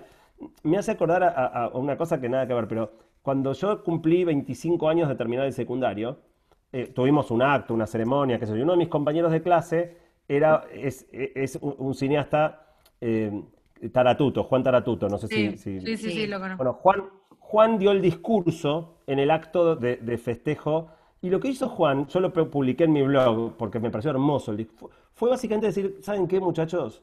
Éramos todos unos giles que creíamos que los demás eran piolas y nosotros éramos el patito feo. Y ojalá hubiéramos sido más sinceros y nos hubiéramos dicho de verdad cómo todos nos sentíamos mal. O sea, nos pasamos toda la, la adolescencia semblanteando ser cancheros cuando todos nos sentíamos pésimos. Y de nuevo pasó lo mismo, fue súper liberador, aunque sea 25 años después, enterarnos que todos la estábamos pasando mal, pero en silencio, cada uno creyendo que era el único patito feo de- de- de- del grupo. O sea, ¿sabes lo que pienso con lo que decís? Es esto de también elegir, que ya nosotros lo venimos hablando bastante en el programa, ¿no? Elegir a quién seguís. Y también pienso un poco la autorresponsabilidad, porque bueno, nosotras tenemos varios seguidores, más que por ahí el, el promedio de la gente, también es la, la responsabilidad de uno de decir, no puedo subir todas fotos donde yo esté perfecto, porque no es mi vida. También yo estoy generando una sensación en la gente que me sigue que es mal. Y obvio que yo también quiero estar linda en una foto, pero a la vez hay como algo también de uno empezar a ponerse esos checks y decir, no puedo yo tampoco fakear una vida, ¿no? Eh, Esto que estás diciendo es crucial, ¿eh? Porque la palabra influencer hoy está asociada a, a frivolidad. O sea, en, en general el influencer ese, digo, te quiere vender este, una, una, una, ahora están de moda la- la- las cosas para barrer, ¿viste? Estas cosas que venden a Las través de influencers, Sí. las mopas y qué sé yo. Eh, o, o estilo de vida, ¿no? Eh, y en realidad in- la, la influencia es muy importante cómo se usa. mm. Eh, en, en diferente escala, con más o menos seguidores, todos somos un poco claro, influencers. sí, sí, Y, sí. y- y qué mostramos, y qué compartimos, y qué valores compartimos, es re importante, decíamos, y, y- y yo creo que de a poco tenemos que irnos dando cuenta de la responsabilidad que es tener un montón de gente que te sigue en redes, Sí, sí. para tratar de mostrar cosas que, que a los otros le agreguen y no que lo, digo, no transmitir un ideal que, que nadie pueda alcanzar. Mm, que, que no es mentira para tu vida también, que ni vos, a- o sea, ni vos alcanzás y, y estás, estás generando estrés en otros innecesariamente. Pero además vos fijate el, el énfasis que Instagram le pone a los filtros. O sea, básicamente vos en- le sacaste una foto al terreno baldío al lado de tu casa, la tuneás un poquito y parece los jardines del Palacio de Buckingham. Sí. Sí. Eh, entonces es muy fácil hacer que, o sea, yo por ejemplo no uso más filtros. Mm, Porque, porque, arti- porque es un embellecimiento artificial y digo, te muestro la foto que saqué, pero de ahí a hacerla que parezca 10 veces mejor de, la- que, que de lo que era, ¿por qué? ¿Para qué? ¿Qué, qué estoy buscando con eso? Sí, sí, sí. eh, Hace tiempo yo hice un- como una encuesta en mi Instagram hablando un poco de los filtros y porque yo te- empezaba a sentir que si yo no me subía con filtros no me gustaba, como digo, pero pará, no me gusta la realidad, como que quiero tener un filtro en, mi, en, mi- en mis ojos, ¿no? Como, y, y un montón de gente le pasaba lo mismo y es también una decisión esta de decir, bueno, no, no uso filtros o no uso todo el tiempo filtros, por ahí algunas fotos las... estoy en natural porque está bueno que se vean las arrugas, las manchas, la, no sé, la piel normal. Eh, bueno, ok. Ok, tenemos el- hay algo de poder que tenemos. No estamos totalmente sin ningún tipo de poder. Pasa que tenemos que aceptarnos vulnerables e imperfectos, me parece. Yo escuchaba una charla que, que tuviste con Jerry le- y, y dijiste la palabra así como celoadictos, y yo dije, qué, qué vergüenza considerarse a uno mismo un celoadicto. Y yo soy re mega adicta más que a nada en el mundo al teléfono y al feedback del otro, y, y creo que a veces también aceptarnos adictos es el principio, como toda adicción, Sí. el principio del cambio, ¿no? Sí, o sea, yo, yo tengo un, un episodio de mi podcast que se llama Celo Adictos, que hice la encuesta, y yo siempre hago encuestas, 75% de la gente se reconoce adicta al celular, o sea, es un problema recontra generalizado. Pero lo vemos como simpático, o sea, de nuevo, es como cuando el cigarrillo era cool. Vos decías, sí, la verdad que me- no puedo dejar de fumar, pero mirá qué onda que tengo, ¿no? Eh, cuando lo empecemos a ver como un problema en serio, en una de esas vamos a, a empezar a tomarnos un poco más, en- en- digo, más- de verdad que, que no está tan bueno estar todo el día pendiente del teléfono. Mm. Bueno, muchas gracias. gracias. Santiago, ¿cómo te puede encontrar la gente que quiere saber más en- sobre estos temas? Vos hablas todo el tiempo, así que está bueno que, que- que nos digas cómo encontrarte. Uh, subo unas fotos re cancheras en mis redes sociales. Llena de filtros. Filtro. Llenas de filtros. No, o sea, uso un montón Instagram. Eh, En una época usaba mucho Twitter y la red donde más seguidores tengo es Twitter, pero Twitter se volvió un medio tan agresivo que Mm. cada vez me restrinjo más. de lo, se- me- digo, lo- lo uso menos, pasé a usar mucho más Instagram, que es un medio un poquito más amigable. Y ahora, justo les decía, empecé a darle más pelota, nunca le daba bola a YouTube y ahora empecé a hacer un, un ciclo de charlas gratuitas, eh, vivos, y los voy subiendo al canal de YouTube, entonces hay unas cuantas charlas mías subidas ahí, y después está el podcast, ¿no? Yo le- el podcast mío es un poco distinto porque nació como columna de radio, Mm. eh, pero ya tengo 140 episodios, tengo voy por Wow. la temporada 9. Hace muchos años que estoy con esto del podcast, antes de que siquiera se llamara podcast.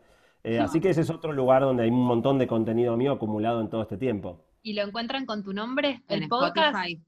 Sí, como nació como columna de radio, el nombre es muy creativo, la columna de Santiago Bilinkis, eh, y está en Spotify, está en Google Podcast, en Apple Podcast, en todas las plataformas normales de podcast se puede encontrar. Bueno, entonces en todas las redes sociales ustedes tipean Santiago Bilinkis con B larga K y S al final. Y bueno, ahí te encuentran. Ahí me encuentran, y, y de nuevo, in- eh, Instagram es hoy en día la que más, la que más eh, bola le doy. Perfecto. Bueno, muchísimas gracias Muchas por tomarte el tiempo. Nos dejas pensando un montón. Gracias chicas, un placer enorme para mí. Un honor. Adiós. Hasta luego. Chao. Como, bueno, nos voló la cabeza la charla con, con Santiago. Ah, no, no, eran cosas que ya suponíamos, Sí. pero hay varias de las cosas que dijo que a mí sobre todo la cantidad de tiempo que pasamos en el teléfono me, me mata. Yo ya eh, esta semana, cuando empecemos a pensar este tema, saqué todas las notificaciones de mi teléfono, eh, literalmente le puse el límite de tiempo a todo y saqué de vuelta el teléfono de la, del, del dormitorio. O sea, me- me- tengo un reloj despertador, que incluso teniendo el reloj despertador, había vuelto a meter el teléfono en la habitación y ahora lo volví a No, el sacar. despertador es buena. Yo Sí. tenía uno, se me rompió Yo y después volví. Porque si no, cuando apagaba la alarma, activaba Claro. el, tele- el, el teléfono.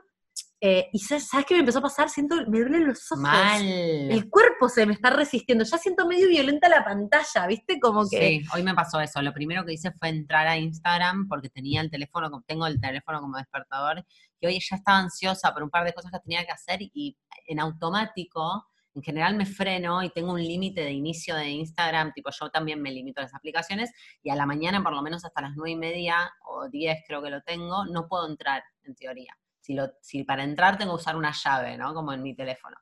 Y hoy lo hice muy automáticamente, entré a Instagram, lo primero que hice, y me di cuenta como cuando salí, había estado media hora, no me había ni despertado y ya había estado ahí. Y esa información te entra, viste, como que te, te, Te ocupa, te te tara. ocupa RAM. A mí de la, de la entrevista con Santiago me reimpresionó lo de la cantidad de gente.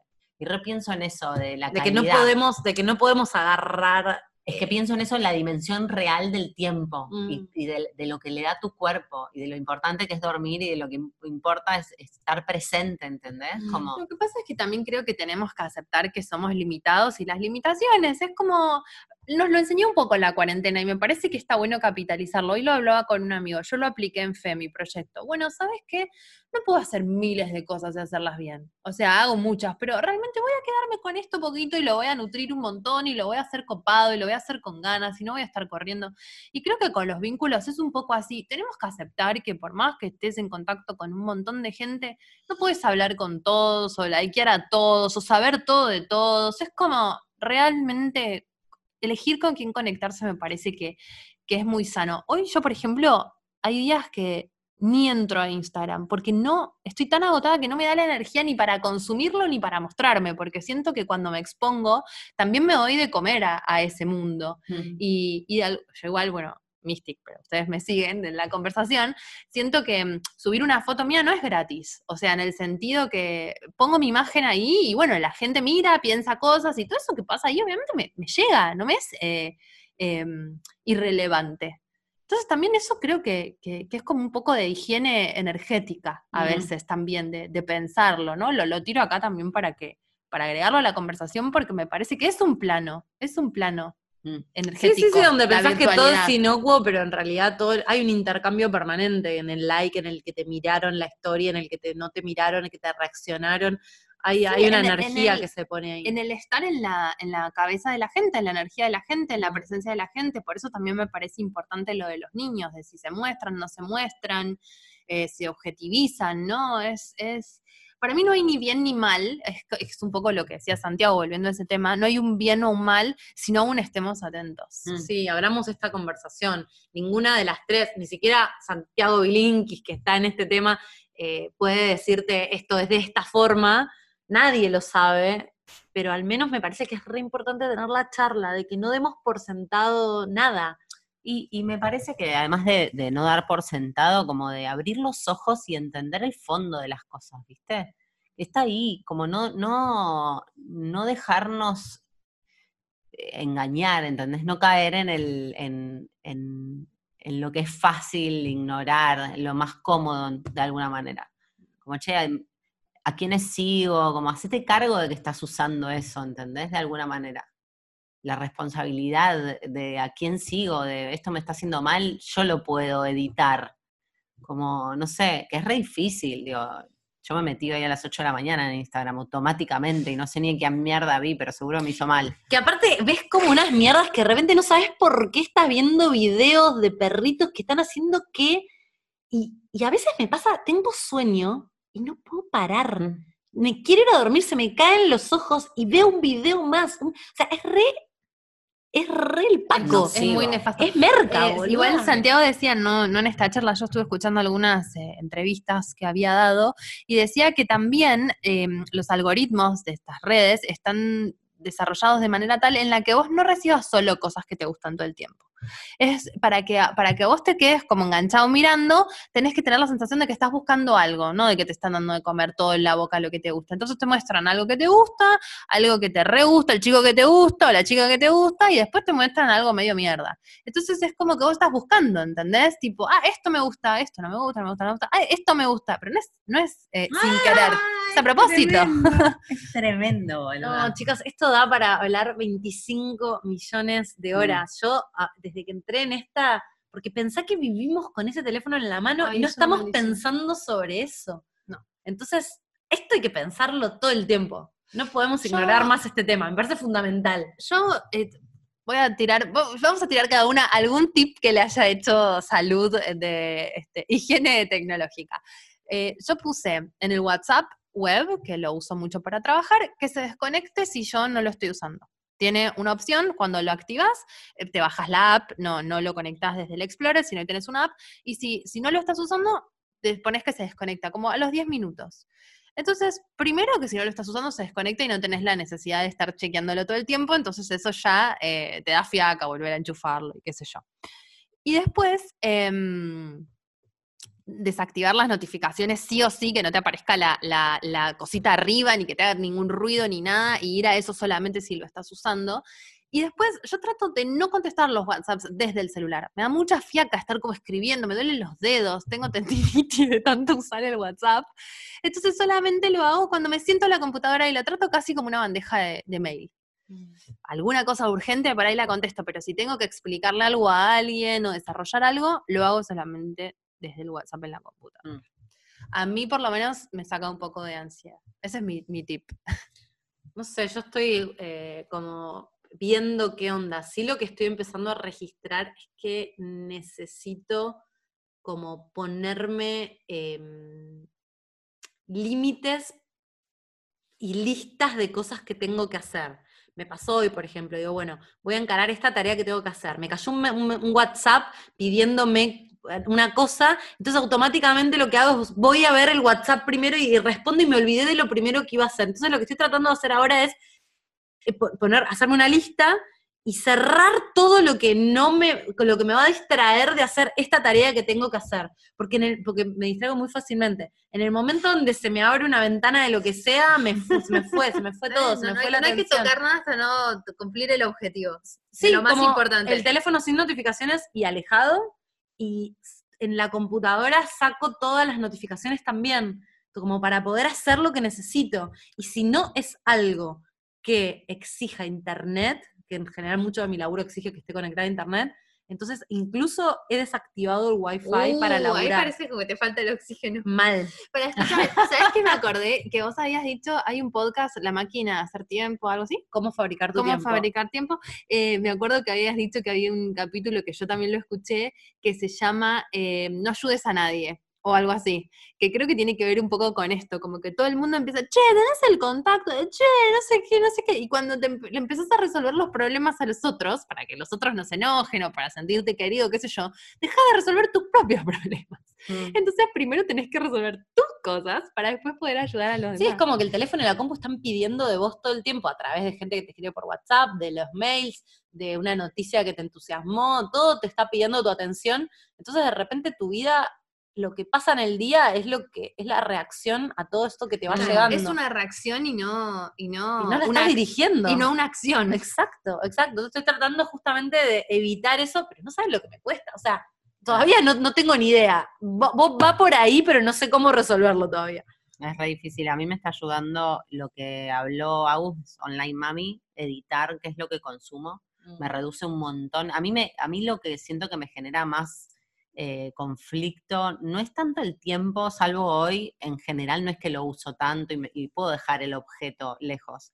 El tema es cuando entro, siento que me hace mal, me hace mal a la autoestima, me hace mal eh, estoquear, como después de stalker estoqueé mucho menos, pero lo, me meto, boludo, me meto en un laberinto de que, de que, de que salgo de ahí me siento mal, eh, como si algo me faltara. Entonces estoy retratando de editar a quienes sigo y, mm, y re- bueno, yo hace un tiempo que tengo lo del límite de las aplicaciones. ¿Te y sirve eso, gorda? Me sirve. Eh, con algunas la lo paso por encima. Claro. sí, con algunas lo paso por encima a veces. Pero te da culpa pasarlo por Me encima. da culpa. Está y bien, lo es una barrera, es una barrera, registro, es un freno. Sí, ponele. Es como poner las galletitas arriba del Sí, eso, ponele, eso me ayuda más que nada a cuando me estoy, antes de irme a dormir, que, que se acaba a las 11 el teléfono. Como que a esa hora yo ya, es como que ahí digo, che, ya tengo sueño, ya está. Y por ahí después me meto a ver algo porque, me- no sé, me pinta ver algo, pero es muy excepcional. Y eso, no sé, se siente como algo que, decisiones en pos de una salud, ¿no? Como un- una mini ilusión de control. No, bueno, es- está bien, es un montón y también, no sé, yo no puedo porque lo que más gozo del día, Es la noche. el guilty pleasure, es tipo fumarme un porro, ponerme los lentes, porque encima no veo, ya no veo nada, tengo los ojos que se me sangran, eh, acostarme en la cama y ponerme a scro- a scrollear o a hablar con alguien. El otro día Luz, una amiga, me dice, vos me hablás de noche siempre. Es que sí, es ese momento donde nadie me molesta y puedo hablar en paz, pero a la vez comprendo que estoy sacrificando mi, mi Mm. salud o mi, o mi placer de leer o, o otras cosas. Sí. Así que es todo muy complicado. Bueno, no tenemos la respuesta como siempre, pero abrimos la charla después de esto. Nos contarán ya qué hacen ustedes, qué les parece, qué, está, qué les está pasando en su vida con todo esto. ¿Qué Nos- quisimos hacer con no esto? sé, No sé. No sé. Quisimos como hablar un poco, me parece, de, De la angustia virtual. y de Y revalorizar la realidad, Sí. en realidad. Venía, también venía es por, ese, por ese lugar más que nada. Sí, bueno, pero como siempre en Concha va tomando su propia dimensión y hablamos de lo que... De lo y, que, y que lo sale. cierto es que no hay una sin la otra para mí. Hoy tampoco es que puedes encontrarte a hacer fiestas y todo lo que nos gustaría hacer. No. Y, en, y en la medida en la que en la que no puedes hacer eso, sí puedes hacer algo para no seguir comiéndote la galletita y la drogi y, y creer que, que es lo único que puedes hacer en la cuarentena, estar con el teléfono. Y es muy mentira. Total, eso, gracias. El otro día cumpleaños y yo pedí una compostera, ¿no? Le, dije a mis amigas que, que quería una compostera y me regalaron una compostera. Y me parece que las cosas más primarias, como trabajar la tierra, o caminar, o mirar el cielo, o hacer un fuego, aunque sea en el balcón con un bracerito, como todas las cosas que nos conectan con lo más primario y con lo más vital, nos alejan un poco de la tecnología y nos dan un respiro, no nos alejan como para borrarnos de, de siempre, sino como nos, nos hacen volver a entrar en contacto con Una lo que es la realidad y la vitalidad. con Mm. tu cuerpo. Bueno, ya creo que este episodio es el más Sí, largo basta. definitivamente de todos los que hicimos, así que nos vamos a despedir. Porque no nos vemos en persona y cuando nos vemos estamos re Sí, manijas. charlando. Sí, no podemos parar. ¿Querés Eh, ah, sí, yo soy la que cierra. Em, bueno, no tenemos Instagram, justamente porque nos censuraron. Y gracias a que no tenemos Instagram, empezamos a hacer los vivos, lo cual es totalmente la paradoja de este episodio. Así que eh, creo que también cuando uno cierra las puertas de la virtualidad, hable las puertas de la realidad, de alguna manera. Mm, Así que eso puede ser una buena moraleja, ponele. Eh, mi nombre es Dalia Walker y me encuentran en Twitter como arroba la Dalia A, tuiteo de lunes a viernes de 9, de 9 a 18 mi horario laboral, porque yo no lo tengo en el teléfono, y me encuentran en Instagram en arroba la Dalia, y nosotras somos arroba concha podcast, tenemos un montón de followers en Twitter y ahí publicamos todas las novedades del, del podcast. Mm, siento que es re paradójico estar diciendo nuestros Instagram, pero bueno, es una manera de conectarnos. El mío es arroba laupasa con doble S. Y a mí me encuentran como arroba Oujima en Instagram y en Twitter. Muchas gracias por estar ahí. Nos estamos charlando con Chau. Con